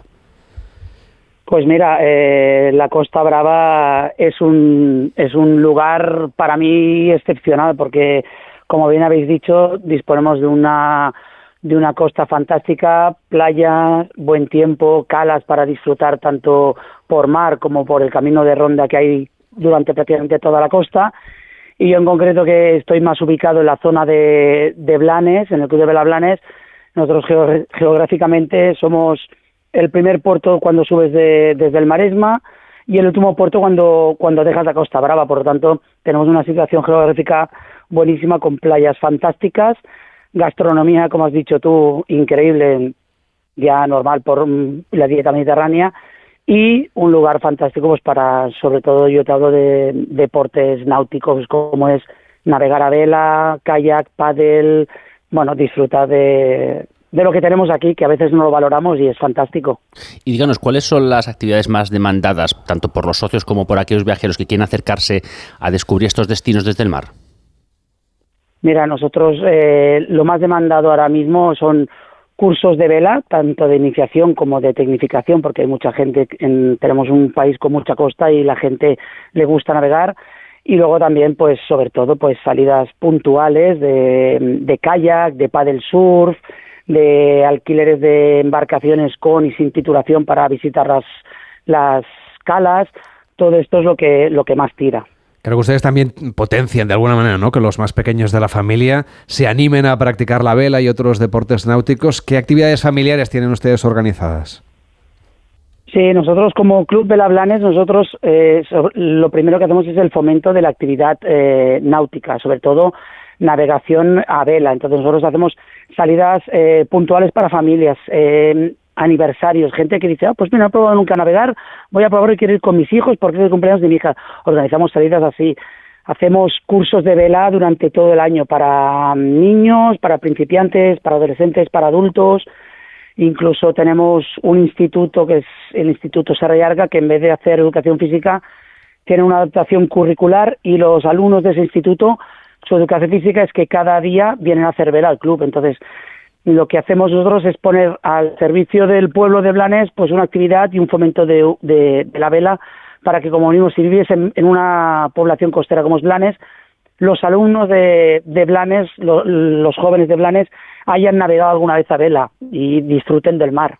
¿Y cree que este tipo de actividades pues potencian que haya una mayor conciencia a la hora de proteger nuestros fondos marinos y la costa, que al final es donde disfrutamos de estas actividades? Sí, por supuesto. Nosotros cuando hacemos cualquier curso, incluso en el instituto, eh, hacemos campañas de, recogida de residuos y concienciación de plásticos, de microplásticos, eh, incluso cuando salen, nosotros hacemos alquiler de kayaks y de paddles, les damos una bolsa para que si encuentra algún residuo flotando, lo recojan, porque vivimos, vivimos del mar y si no lo cuidamos nosotros, mm, lo tenemos bastante fastidiado para las futuras generaciones. Juan Miguel Aguirre, muchísimas gracias por acompañarnos y por llevarnos hasta Blanes. Que vaya bien, buenas tardes.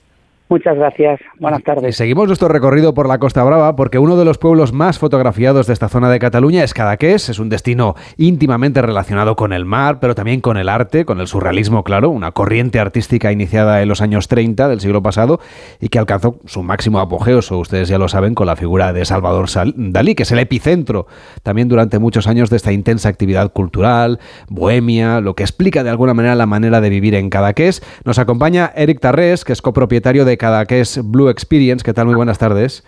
Hola Carlos, buenas tardes. buenos días. Perdona, buenos días. Bueno, sé que les gusta a ustedes presumir del mar, del clima que es particularmente singular en Cadaqués, del, de la cala que tienen, de las calas que ustedes tienen en su territorio, de cada recodo, de cada lugar en el que podemos conocer, pues evidentemente, como decíamos, vinculado al Gran Genio de Figueras. ¿Cómo es la vida en Cadaqués ahora que es temporada baja, por ejemplo, que hay menos viajeros? Pues en estos momentos Cadaqués es el lugar más tranquilo del mundo. Es decir, tenemos muy poca gente circulando por Cadaqués, tenemos un, turismo en esos momentos pues de, fin de semana básicamente. Es un, es un pueblo en el que se suele visitar todo el año y realmente el invierno es eh, el momento ideal para disfrutar de esa luz que tiene Cadaqués en esos momentos, de esa tranquilidad, de ese sosiego, disfrutar también de esa buena gastronomía tranquilamente sin el, sin el rigor de una época pues mucho más ajetreada como puede ser el verano, ¿verdad? Cada que es ideal ahora para visitar en invierno con tranquilidad, pasar un largo fin de semana y recargar pilas. Y la gente puede alquilar sus barcos, pero bueno, si de verdad quieren descubrir la esencia de la, de la Costa Brava más salvaje, pues ustedes recomiendan alquilar el barco con patrón para que les lleven a sitios pues donde la mayoría de las personas pues no, no llegarían por su cuenta. ¿De qué manera personalizan ustedes esas experiencias y bueno, qué anécdotas puede contarnos? Cada que es, en, eh, en el Mediterráneo se puede navegar todo el año y en invierno también. Es por eso que en Cadaqués mmm, nos gusta poder presumir del pueblo también desde el mar y realmente poder navegar en invierno es una gozada. Eh, nosotros lo que hacemos es salir y proponer un, como hay menos horas de luz y el, y el tiempo en general es un poco más riguroso, sí que hay buenos días para poder navegar. Con lo cual nosotros lo que proponemos es salir a hacer un Bermud, un Bermud con un itinerario previo, que pasamos por, por Gigat, ese sitio donde estuvo Dalí viviendo y donde se inspiró, efectivamente, pero luego ya iríamos hacia el Cap de Creus, que como sabéis, eh, bueno, nos adentraríamos ya en el Parque Natural del Cap de Creus, que ya tiene 25 años de historia y que vale mucho la pena visitar desde el mar.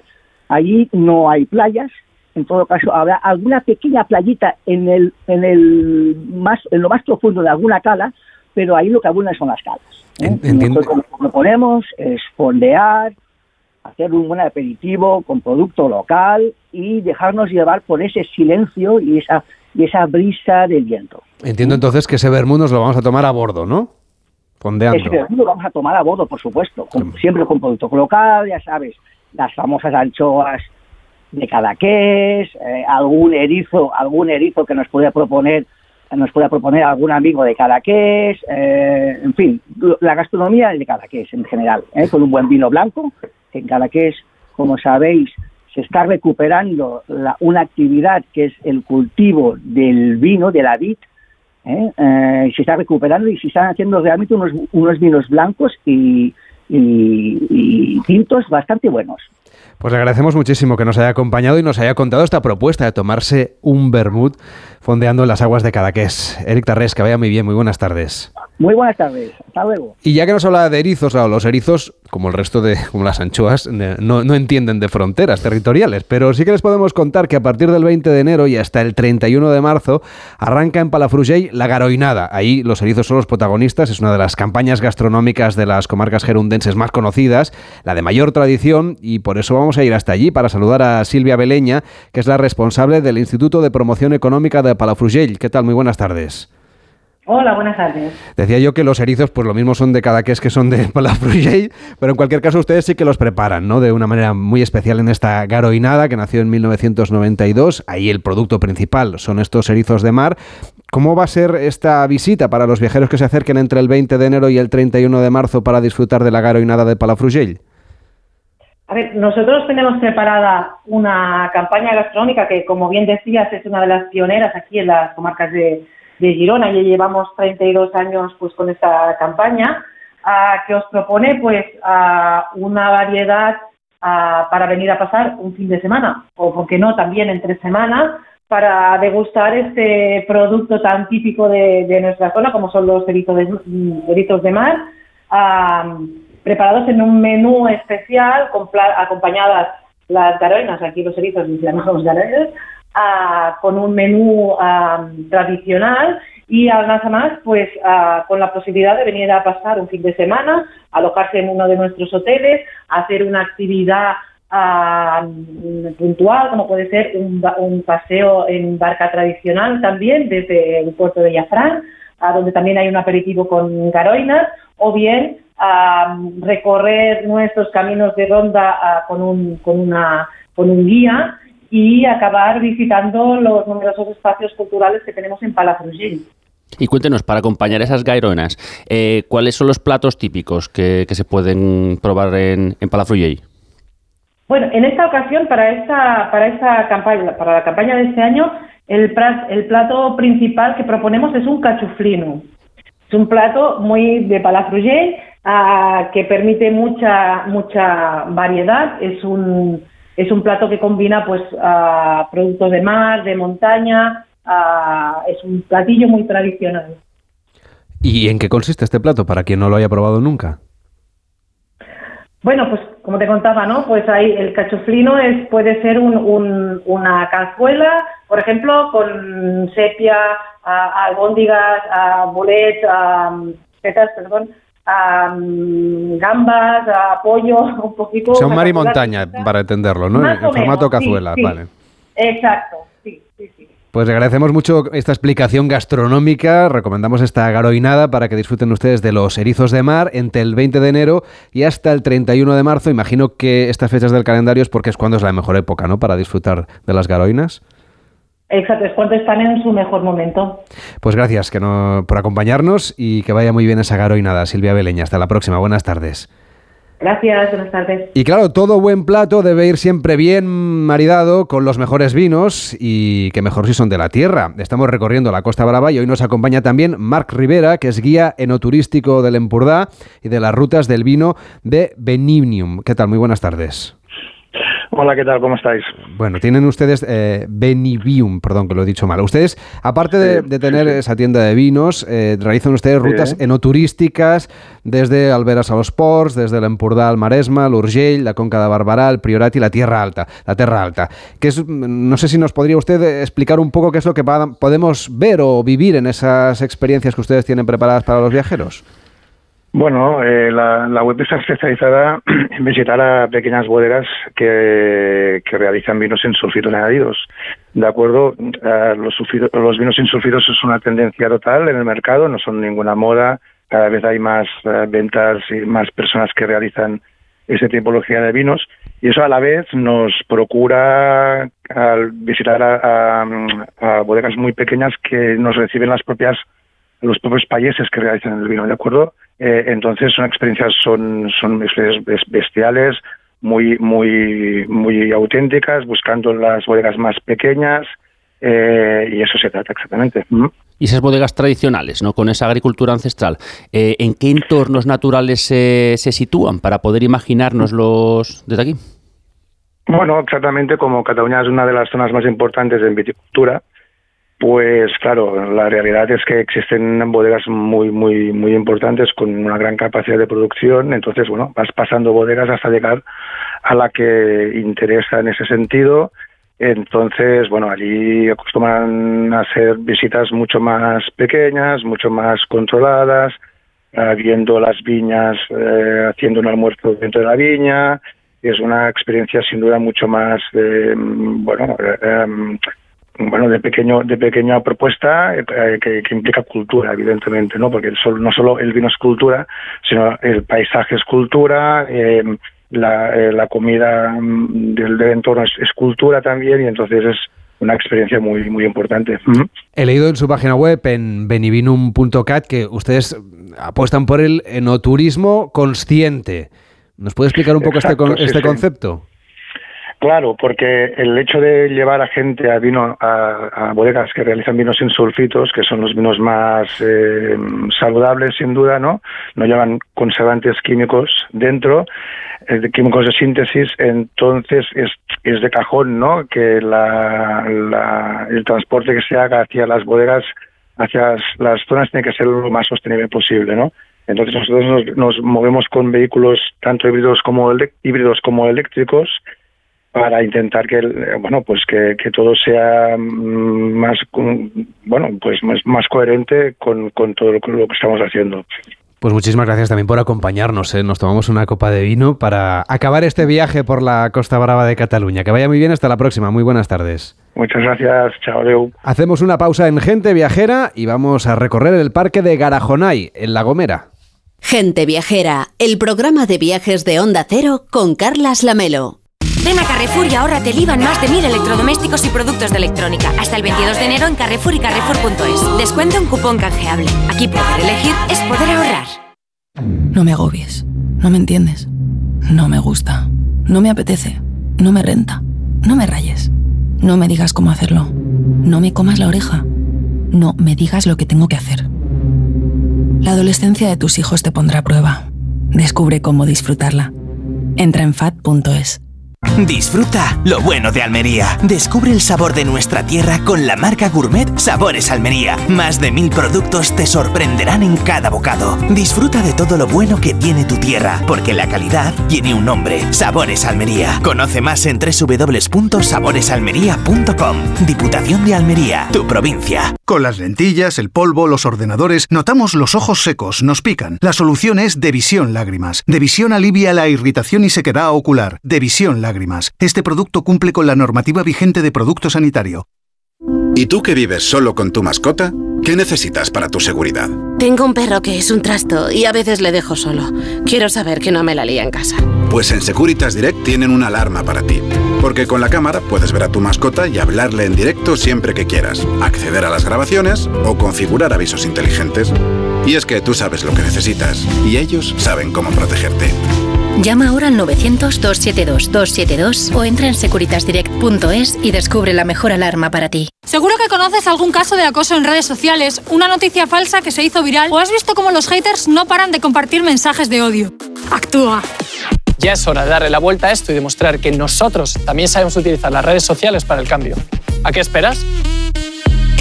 Elige uno de los temas, usa tu creatividad y haz un vídeo para redes sociales a tu manera. Regístrate en Efecto 1000 y sube tu vídeo. Nosotros ya formamos parte de la generación 1000. La generación que usa redes sociales con cabeza. Efecto 1000, un proyecto de la Fundación A3 Media. ¿Cansado de estar cansado? Revital te puede ayudar. Revital con jalea real y vitamina C ayuda a disminuir el cansancio. Recuerda, energía, Revital. Consulta a su farmacéutico o dietista. Vivo donde el viento da la vuelta, donde llamas a la puerta y te abren el corazón. Gente Viajera, el programa de viajes de Onda Cero con Carlas Lamelo. Donde me crió mi madre donde mi primer amor. Vivo al fresquito de su valle, donde sales a la calle y del mar llega el olor.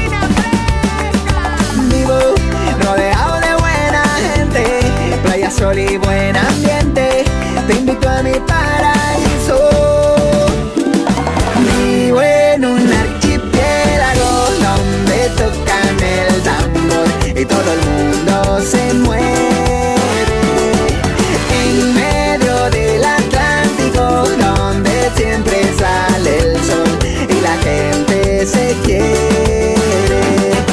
Pues para allá que nos vamos, en concreto al Parque Nacional de Garajonay, en un espacio natural protegido que se extiende por más del 10% de la superficie de la isla de La Gomera. Obviamente estamos en las Islas Canarias, fue declarado como parque en 1981 y posteriormente en 1986 la UNESCO lo catalogó como Patrimonio de la Humanidad. Así es, y no es para poco, porque es que lo increíble es que está a escasa distancia de las desérticas costas saharianas y a lo largo de las agrestes cumbres de la isla canaria de La Gomera se refugia uno de los bosques más singulares y emblemáticos de nuestro país, un milagro consecuencia de la persistente envoltura de las nieblas que ascendiendo desde el océano, bueno, pues se pega a esas cumbres insulares impregnándolas de humedad y de frescura, un hecho que propicia la existencia de esas espléndidas y misteriosas selvas, últimos vestigios supervivientes de las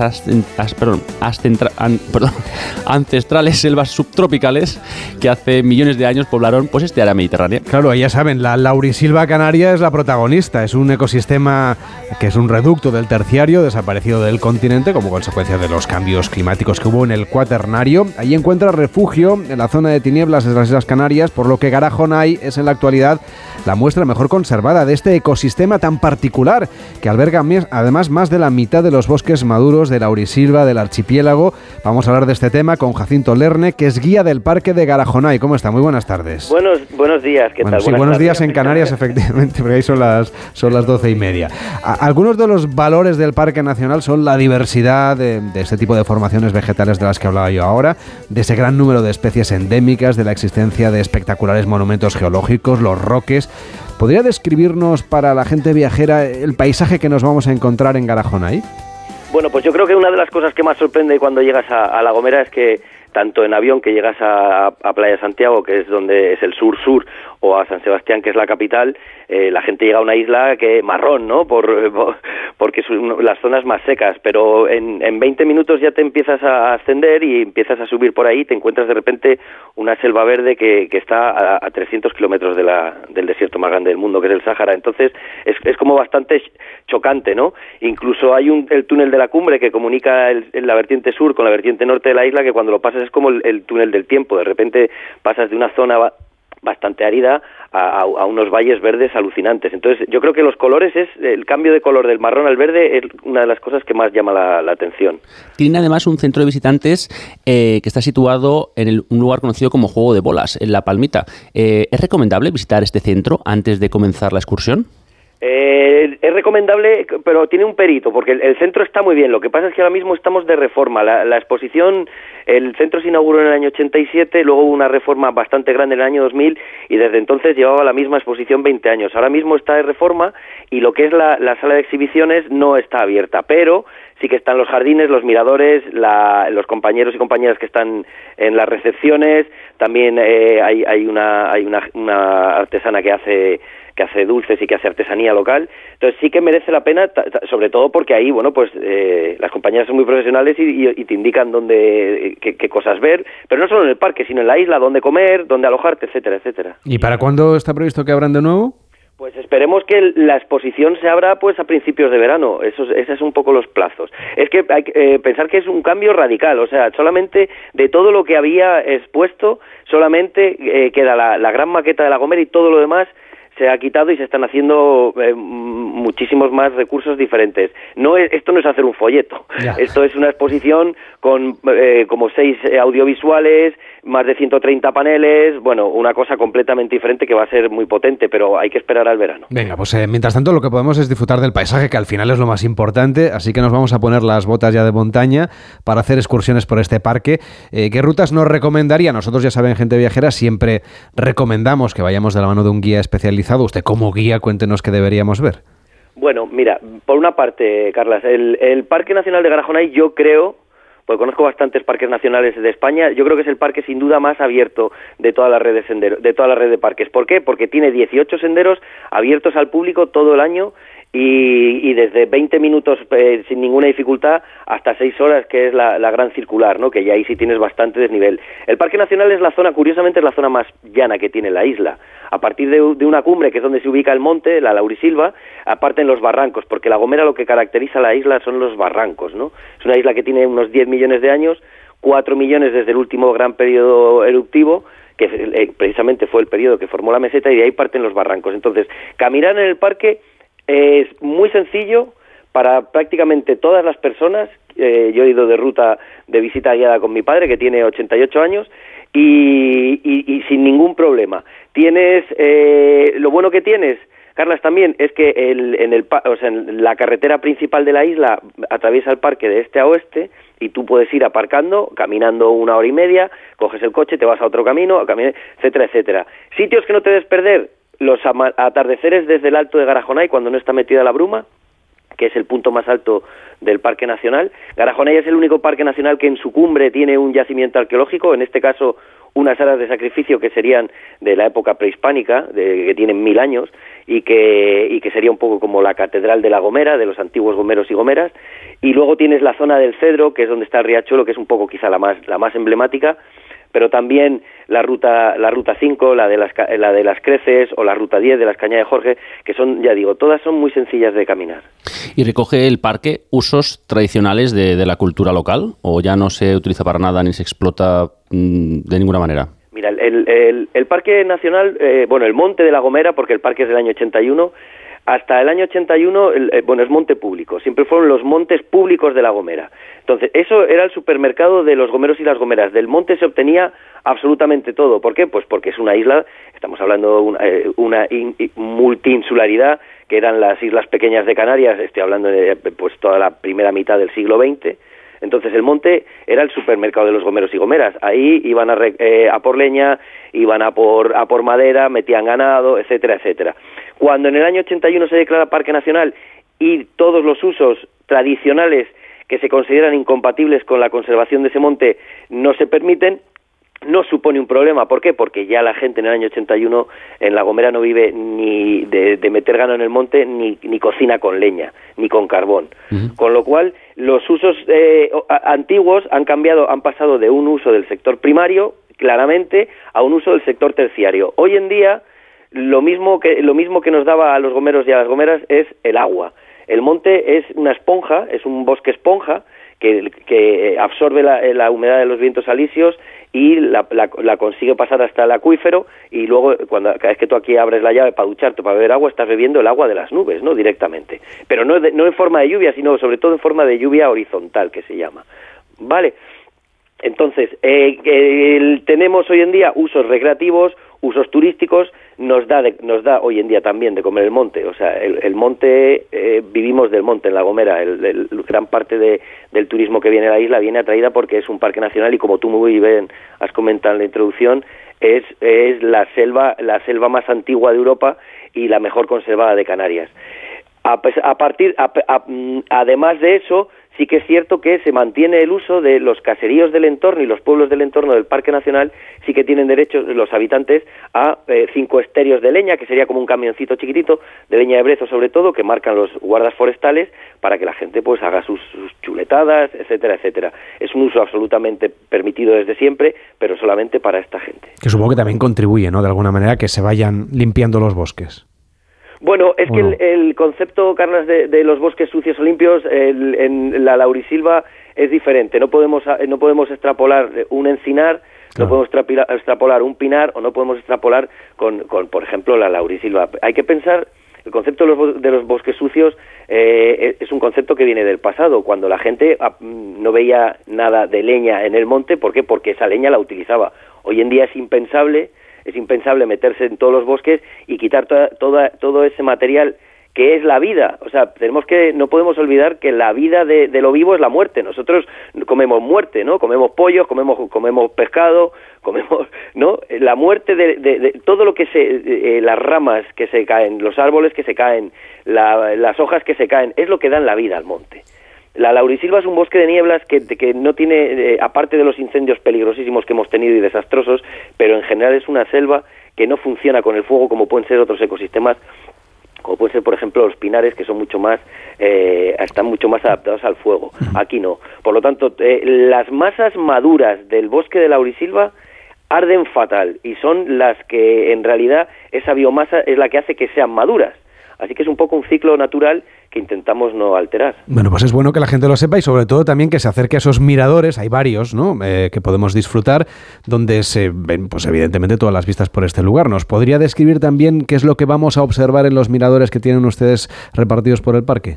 Muy bien, pues mira, el, el Garajonay lo que, lo que tiene es, tenemos, creo recordar que son cerca de 20 miradores eh, dentro del parque, Eh, eh, sí, me parece, aproximadamente. Y uno, el más importante, ya digo, es el que está en el Alto de Garajonay, que, que, que acaba allí y es el punto más alto de la isla. Desde el Alto de Garajonay, en días despejados como hoy, por ejemplo, que hoy, se- hoy está el día bonito, está despejado, se puede ver hasta Gran Canaria. O sea, estás viendo tres parques nacionales desde el Alto, que son el Teide y la caldera de Taburiente porque se ve perfectamente La Palma y las cumbres de La Palma, con lo cual estás viendo la caldera de Taburiente y Garajona hay tres parques nacionales, luego se ve perfectamente la isla del Hierro y los días despejados Gran Canaria también. Entonces son cinco islas las islas más occidentales son las que puedes ver. Luego tienes los miradores de los Roques, que tienes varios, tanto de vertiente hacia, hacia la capital como vertiente hacia, hacia el sur. Tienes el mirador del Morro de Agando, que es un mirador relativamente nuevo, se hizo como hace unos 10 años y tiene unas vistas que son espectaculares, quizá, quizá las más bonitas de la isla. Pero luego también tienes miradores en el oeste, el, de Piedra Hincada, en la entrada por el municipio de Valle Gran Rey. Ahí puedes ver Alojera, puedes ver Taguluche también y puedes ver La Palma y el Hierro. Tienes un poco, un poco de todo. Pero ya te digo que, que como todo se ir en coche y aparcas y ves, puedes en relativamente poco tiempo hacerte una buena idea de, de la isla y del monte. Jacinto Lerne, que es guía turístico de este parque de y en La Gomera, muchísimas gracias por acompañarnos y por describirnos estos paisajes que seguro que mucha gente viajera todavía tiene por descubrir. Que vaya bien, muy buenas tardes. Igualmente, gracias. Hacemos una pausa en Gente Viajera y a la vuelta nos vamos a Sierra Nevada. ¿Por qué? Porque allí nos esperan los quesos de Suiza. En Onda Cero, Gente Viajera, Carlas Lamelo. Plácido eh, se acercó a mí. ¿Qué hago? ¿Qué hago? Es la segunda vez. ¿Ahora qué? ¿Ahora qué? ¿Ahora qué? Por primera vez estamos escuchando a una mujer española hablando sobre el acoso de Plácido Domingo en nuestro país. Salvados. Mañana a las 9 y 25 de la noche en La Sexta. En la provincia de Teruel se encuentra Calamocha, un lugar con una gran tradición cultural y gastronómica, con su inigualable jamón y un museo que te sorprenderá. Calamocha, un lugar para invertir, un lugar para vivir. Hay una Almería en ti la de los pueblos blancos, calles adoquinadas y rincones llenos de magia. La del sol eterno, naturaleza enigmática y paisajes de cine. La del contraste de sabores de la tierra y el mar. La de las mil y unas sensaciones y experiencias. Esa es la Almería que hay en ti. La tuya. Costa de Almería y Diputación de Almería. Las vacas Angus y Wagyu de la ganadería Organic comen pastos naturales reforzados con una mezcla de higos secos y pasta de aceite de oliva virgen extra. Es una carne increíble. Y como queremos que la pruebes, te llevamos del campo a tu casa dos solomillacos de 300 gramos, un chuletón de un kilo y cuatro hamburguesas de 150 gramos por solo 69 euros. Todo Angus Eco de Organic. Haz tu pedido 910 2010 910 2010 o en carneorganic.com. Organic, la mejor carne del mundo. Onda Cero Madrid 98.0 FM.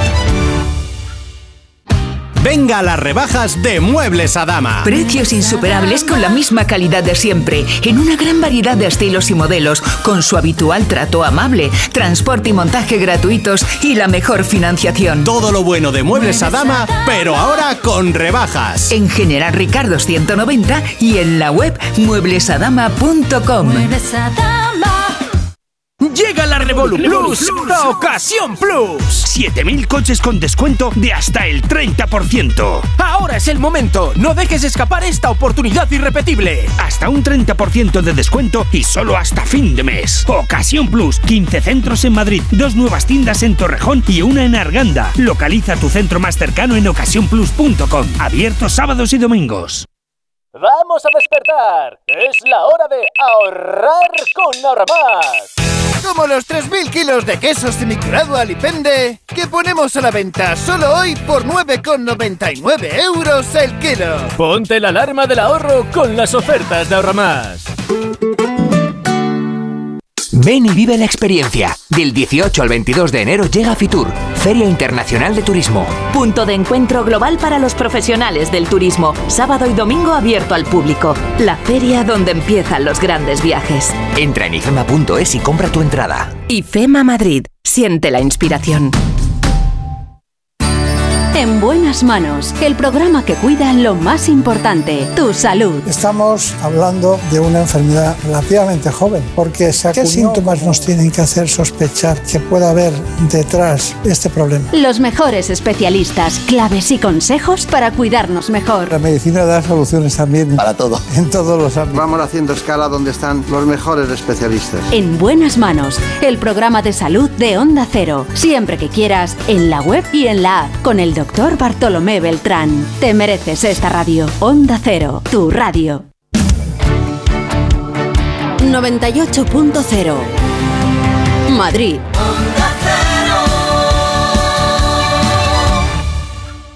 Onda Cero.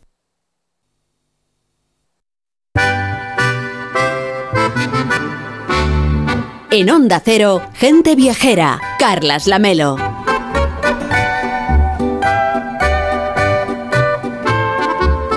El pasado 24 de diciembre se inauguró el chalet suizo Quesos de Suiza en las pistas de Sierra Nevada, en concreto en la pista del río, y va a estar abierto al público hasta el cierre de la temporada. Queremos hablar de, de, esta experiencia que ustedes pueden disfrutar si van por ahí a esquiar y por supuesto también de los quesos de Suiza con Nicola Polinelli, que es country manager de Quesos de Suiza en España. ¿Qué tal Nicola? ¿Cómo estás? Buenas tardes. Buenas tardes, Carlas, ¿cómo estás? Bueno, ¿hasta cuándo vamos a poder disfrutar de, de, de, esta experiencia? Porque yo decía que es una experiencia porque va mucho más allá de lo que es un sitio en el que conocer los quesos, este chalet suizo, hay quesos de Suiza en las pistas de Sierra Nevada. Bueno, el, este, este espacio, llamamos espacio, es un restaurante, pero también un espacio de conocimiento sobre la cultura del queso suizo y sobre unos platos suizos que en España no estamos muy acostumbrados a, a comer, porque va mucho más allá de la fondue, la raqueta, los súper conocidos. Hay muchas más cosas y, y, también explicamos un poco qué hay detrás de quesos como el mental europeo, el gruyère europeo, la tête de moine europeo que todos conocemos, la de la flor, etcétera, etcétera o sea, la Penzeller, por ejemplo, y mostramos un poco este mundo artesano que hay detrás, dentro de un contexto que una pista de esquí, que curioso, pero tan curioso que es, eh, decimos, la fondue, este chalet suizo en Sierra Nevada, la fondue eh, más alta de España, a más de 2.500 metros. Entonces, un conjunto de curiosidades, de cosas bonitas y de grandes sabores que, que, todo el mundo puede disfrutar aquí. Desde luego que si alguien va a esquiar, de los oyentes, que seguro que sí, a Sierra Nevada estos días, va a poder disfrutar de este, que es el primer restaurante temático en España, al más puro estilo alpino, de quesos de Suiza, que ha supuesto para vosotros la puesta en marcha ¿no? de este gran proyecto que imagino que será toda una novedad para la gente viajera. Novedad, entonces hemos abierto ahora el 24-25 de diciembre porque, porque, iba, porque ha empezado la temporada, hasta marzo o hasta final de temporada estará abierto y sí, es toda novedad, una cosa muy, muy interesante. También hemos querido crear algo muy moderno, muy contemporáneo, muy alejado de, decimos, lo clásico, para sorprender un poco los viajeros, las personas que van ahí. Y bueno, es muy bonito, es muy bonito y también para, es premium, porque nosotros, eh, una pista de esquí es un territorio premium y, y entonces hacemos una oferta muy, muy pensada y muy elegante. De todas maneras es accesible, tiene, tiene un precio accesible para que todo el mundo pueda, pueda acceder, un poco como los quesos de Suiza, son quesos premium, de grandísima calidad, de leche cruda, de una cultura, decimos, de, de, producción agrícola muy, muy, muy atenta a todos los detalles, pero de todas maneras se encuentran en muchos lugares, porque la idea no es hacer algo exclusivo solo para pocos, pero dar a conocer un modelo de cultura agrícola que es eh, muy, muy todavía, decimos, eh, eh, cuidado, muy, muy atento al agricultor, muy atento al territorio, muy atento a la calidad, muy atento a la manera de hacer las cosas como se hacían hace mil años. Seguimos siendo un poco así. Desde luego que los casos de Suiza pues, se pueden saborear en los mejores restaurantes, se pueden comprar en las mejores queserías, también en los grandes centros de distribución, pero la experiencia es completamente distinta, ¿no? Si los tomamos a 2.500 metros de altura, ¿cómo es esta experiencia o qué experiencias van a poder vivir los viajeros que se acerquen a este chalet suizo que tenéis eh, en Sierra Nevada? Pues el chalet tiene dos partes, una interior y una exterior. Luego, evidentemente, es un tipo de cosas que cuando hay sol, a todo el mundo apetece sentarse en estas hamacas, comer una fondue, por ejemplo. Hay la, una fondue motier-motier. La fondue motier-motier es un gran clásico de la cultura suiza que es, está hecha con le gruyère y vacherin. Si no, uno puede comer el por ejemplo, que es como una tortilla, un poco una tortilla clásica, pero es suiza, entonces tiene patata, tiene huevos, pero también tiene, bueno, es un pelín diferente. Y luego hay platos muy icónicos como un eh, risotto con le gruyère europee que tiene un fundente, un sabor muy, muy peculiar. Y luego, evidentemente, hay muchas tablas de quesos. Hay dos ofertas, una corta de cinco quesos, una de siete quesos. En la de siete quesos hay hasta cosas como l'Etiva AOP, que es un queso de alta montaña que se produce solamente en verano y se hace todavía de manera muy tradicional eh, la leche se calienta con la madera y con el fuego, es, eh, bueno, tiene un sabor antiguo, es, excelente, es buenísimo. O también se puede probar ahí la raclette del Valais, que es un tipo de raclette de leche cruda que también tiene una calidad impresionante y también una historia impresionante. Entonces podemos encontrar cosas que son muy difíciles de encontrar y además a 2.500 euros, eh, a 2.500 metros de altura. Como comentas, es uno de los quesos protagonistas, evidentemente, de esta experiencia eh, del chalet suizo, es Le Gruyère AOP, que recientemente se ha proclamado además ganador de los World Cheese Awards 2022, que son los premios internacionales del queso, que es lo que, ah, digamos, ha premiado especialmente el jurado para que este queso, este, esta variante, se haya alzado con el premio como mejor queso del mundo. Este año en, eh, el World Cheese Award en Gales ha ganado el Gruyère Europeo Reserva. Eh, entonces en realidad ha ganado ocho premios este año. Ha ganado el mejor queso del mundo, pero ocho más. Y entonces, ¿por qué? Porque, bueno, porque tiene una calidad increíble. O sea, eh, la denominación de origen Legro Europeo, que es la Suiza, eh, todavía mantiene, por todo, un precio de la leche al agricultor muy alto, que me parece que es 0,94 euro por litro. Y entonces esto permite tener una leche, evidentemente, eh, con una calidad que es leche cruda, están prohibido, está prohibido el pienso en, eh, en, la producción, entonces solamente hierba. Cuando tú pruebas un legroyer puedes ver las matices diferentes según las flores de montaña que ha comido, se han comido durante, durante la, la vaca según la temporada, ¿no? porque la naturaleza cambia y también el queso cambia porque son quesos muy naturales. No hay aditivos, el aditivo es una práctica muy utilizada en la industria alimentaria, pero no hay, no utilizamos porque el sabor es inmenso, no hace falta añadir nada más, no hay conservantes, aparte de la sal, evidentemente. Y bueno, entonces por eso tiene, son grandes quesos, grandes calidades y también exigencias de la denominación de origen muy, muy altas que permiten eh, estar en la cumbre un poco del mundo quesero. El año pasado fue un queso andaluz, curiosamente español, uh -huh. y bueno, este año ha sido el Gruyère Europeo y estamos muy contentos porque esto da mucha fuerza atrás para mantener un modelo de, de, de producción eh, artesanal que, que, es difícil mantener si no creas productos, no mantienes productos que son completamente diferenciales de los productos industriales. Nicola, ¿podríamos explicarle a la gente viajera las características fundamentales de los quesos suizos, así un poco en general, aunque evidentemente cada variante y cada especialidad y cada denominación de origen tiene su particularidad? Pero cuéntanos un poco, no sé, ¿qué, qué, qué hace de diferente los quesos de Suiza de otros quesos del mundo? Sí, porque, bueno, primero todo tiene un sabor muy bueno, muy, muy diferencial y muy bueno, pero los grandes que conocemos en España son que es el Elemental Europeo, el Gruyère Europeo, la Penzeller, el Tête de Moine, los Brins, por ejemplo, que es una variante del parmesano.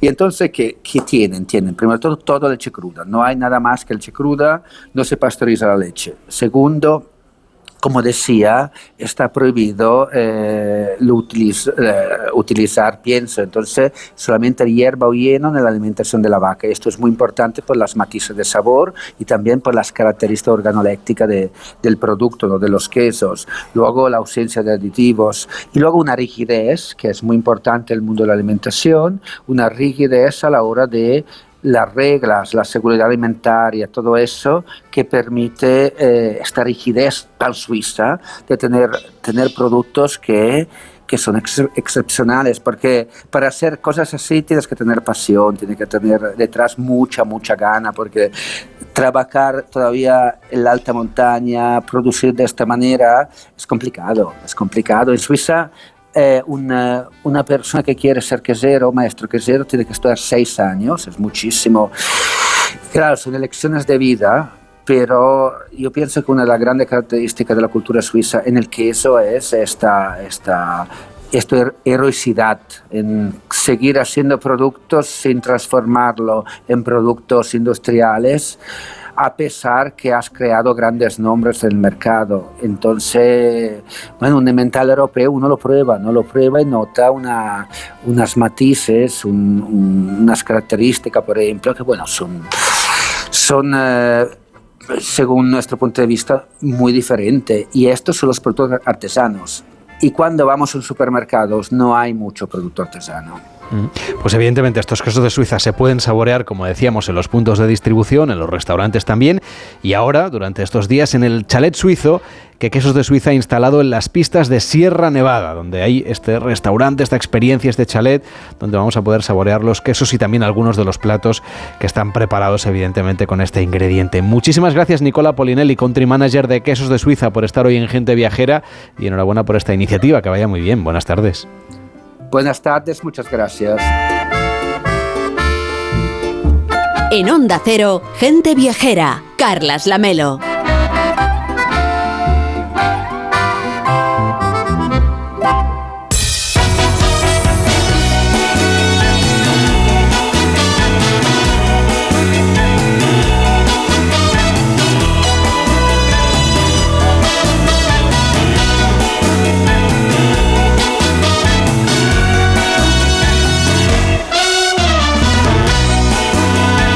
Tenemos nuestro WhatsApp de gente viajera abierto las 24 horas del día, esperando sus mensajes para atender sus peticiones y destinos a la carta en el 699 46 4666 699 464666. O también en el email de gente viajera, genteviajera arroba onda cero punto es y que nos cuenten pues, sus viajes, sus deseos de, para el 2023, pues un poco todo que les apetece que les llevemos y a dónde ir. Venga, que nos pongan deberes. Los oyentes de gente viajera, la comunidad de gente viajera, 699 464666. Hola, me voy a Roma en Semana Santa, Jueves Santo, Viernes Santo, Sábado, Domingo y lunes, con un niño y un adolescente. Mm, no somos católicos, pero tenemos esas fechas, entonces quería saber si nos podéis indicar sitios en especial para visitar en ese momento o cómo indicaciones para cómo movernos. Vamos a estar muy, muy, muy, muy cerquita de la Plaza de San Pedro del Vaticano, así que supongo que estaremos en el meollo de la cuestión. Venga, saludos. Pues tomamos nota, ¿eh? después de Fitur le damos respuesta a esta oyente. Supongo que el Vía Crucis no lo quiere seguir por lo que cuenta, así que buscaremos otras opciones para conocer pues esa Roma un poquito más cosmopolita, obviamente más allá de lo que es el patrimonio, que yo creo que todo el mundo ya sabe más o menos lo que tiene que ver, que es inabarcable. ¿eh? Totalmente, además eh, de todas formas se come bien, hay buenas tiendas, se puede hacer shopping, es, la ciudad es maravillosa. Pues ya saben, 699-464666, eh, a Roma con dos adolescentes, 699-464666. Hola, muy buenas tardes. Eh, bueno, ya que nos dais esta oportunidad para poder elegir cosas, os voy a, decir algo, es algo que ahí tengo. Y es eh, la casa o la villa Winter. Eso está en, la isla de Fuerteventura, en la, en la parte de Cofete. Eh, tiene un pasado, pues por lo menos interesante, pasado nazi, etcétera, etcétera. Y bueno, pues los alrededores, la playa de Cofete es algo espectacular. Se une el misterio de la casa y la maravilla de la zona aquella pues nada, a ver si os interesa y luego podéis hacer. Muchas gracias. Pues nos apuntamos esta propuesta de conocer esa Villa Winter, esa Casa Winter, que vamos a, conocer también en Gente Viajera. Ya todo esto después de Fitur, ¿eh? porque estaremos el próximo fin de semana, bueno, de hecho toda la semana, pero los oyentes se pueden acercar el próximo fin de semana al pabellón 9 porque allí les estaremos esperando. Ahí está, en el, justamente en el stand B14 del pabellón 9. Pues ya lo saben, estaremos en Fitur, como es tradición ya en Gente Viajera, el próximo fin de semana. Ahora llegan las noticias, llega Juan Diego Diego Guerrero y todo su equipo para contarnos qué es lo que pasa en el mundo. Mañana volveremos a viajar desde las 12 a las 11 en Canarias, aquí en Gente Viajera. Nos puede seguir también en www.ondacero.es barra Gente Viajera. Hasta mañana. Carlas Lamelo, Gente Viajera.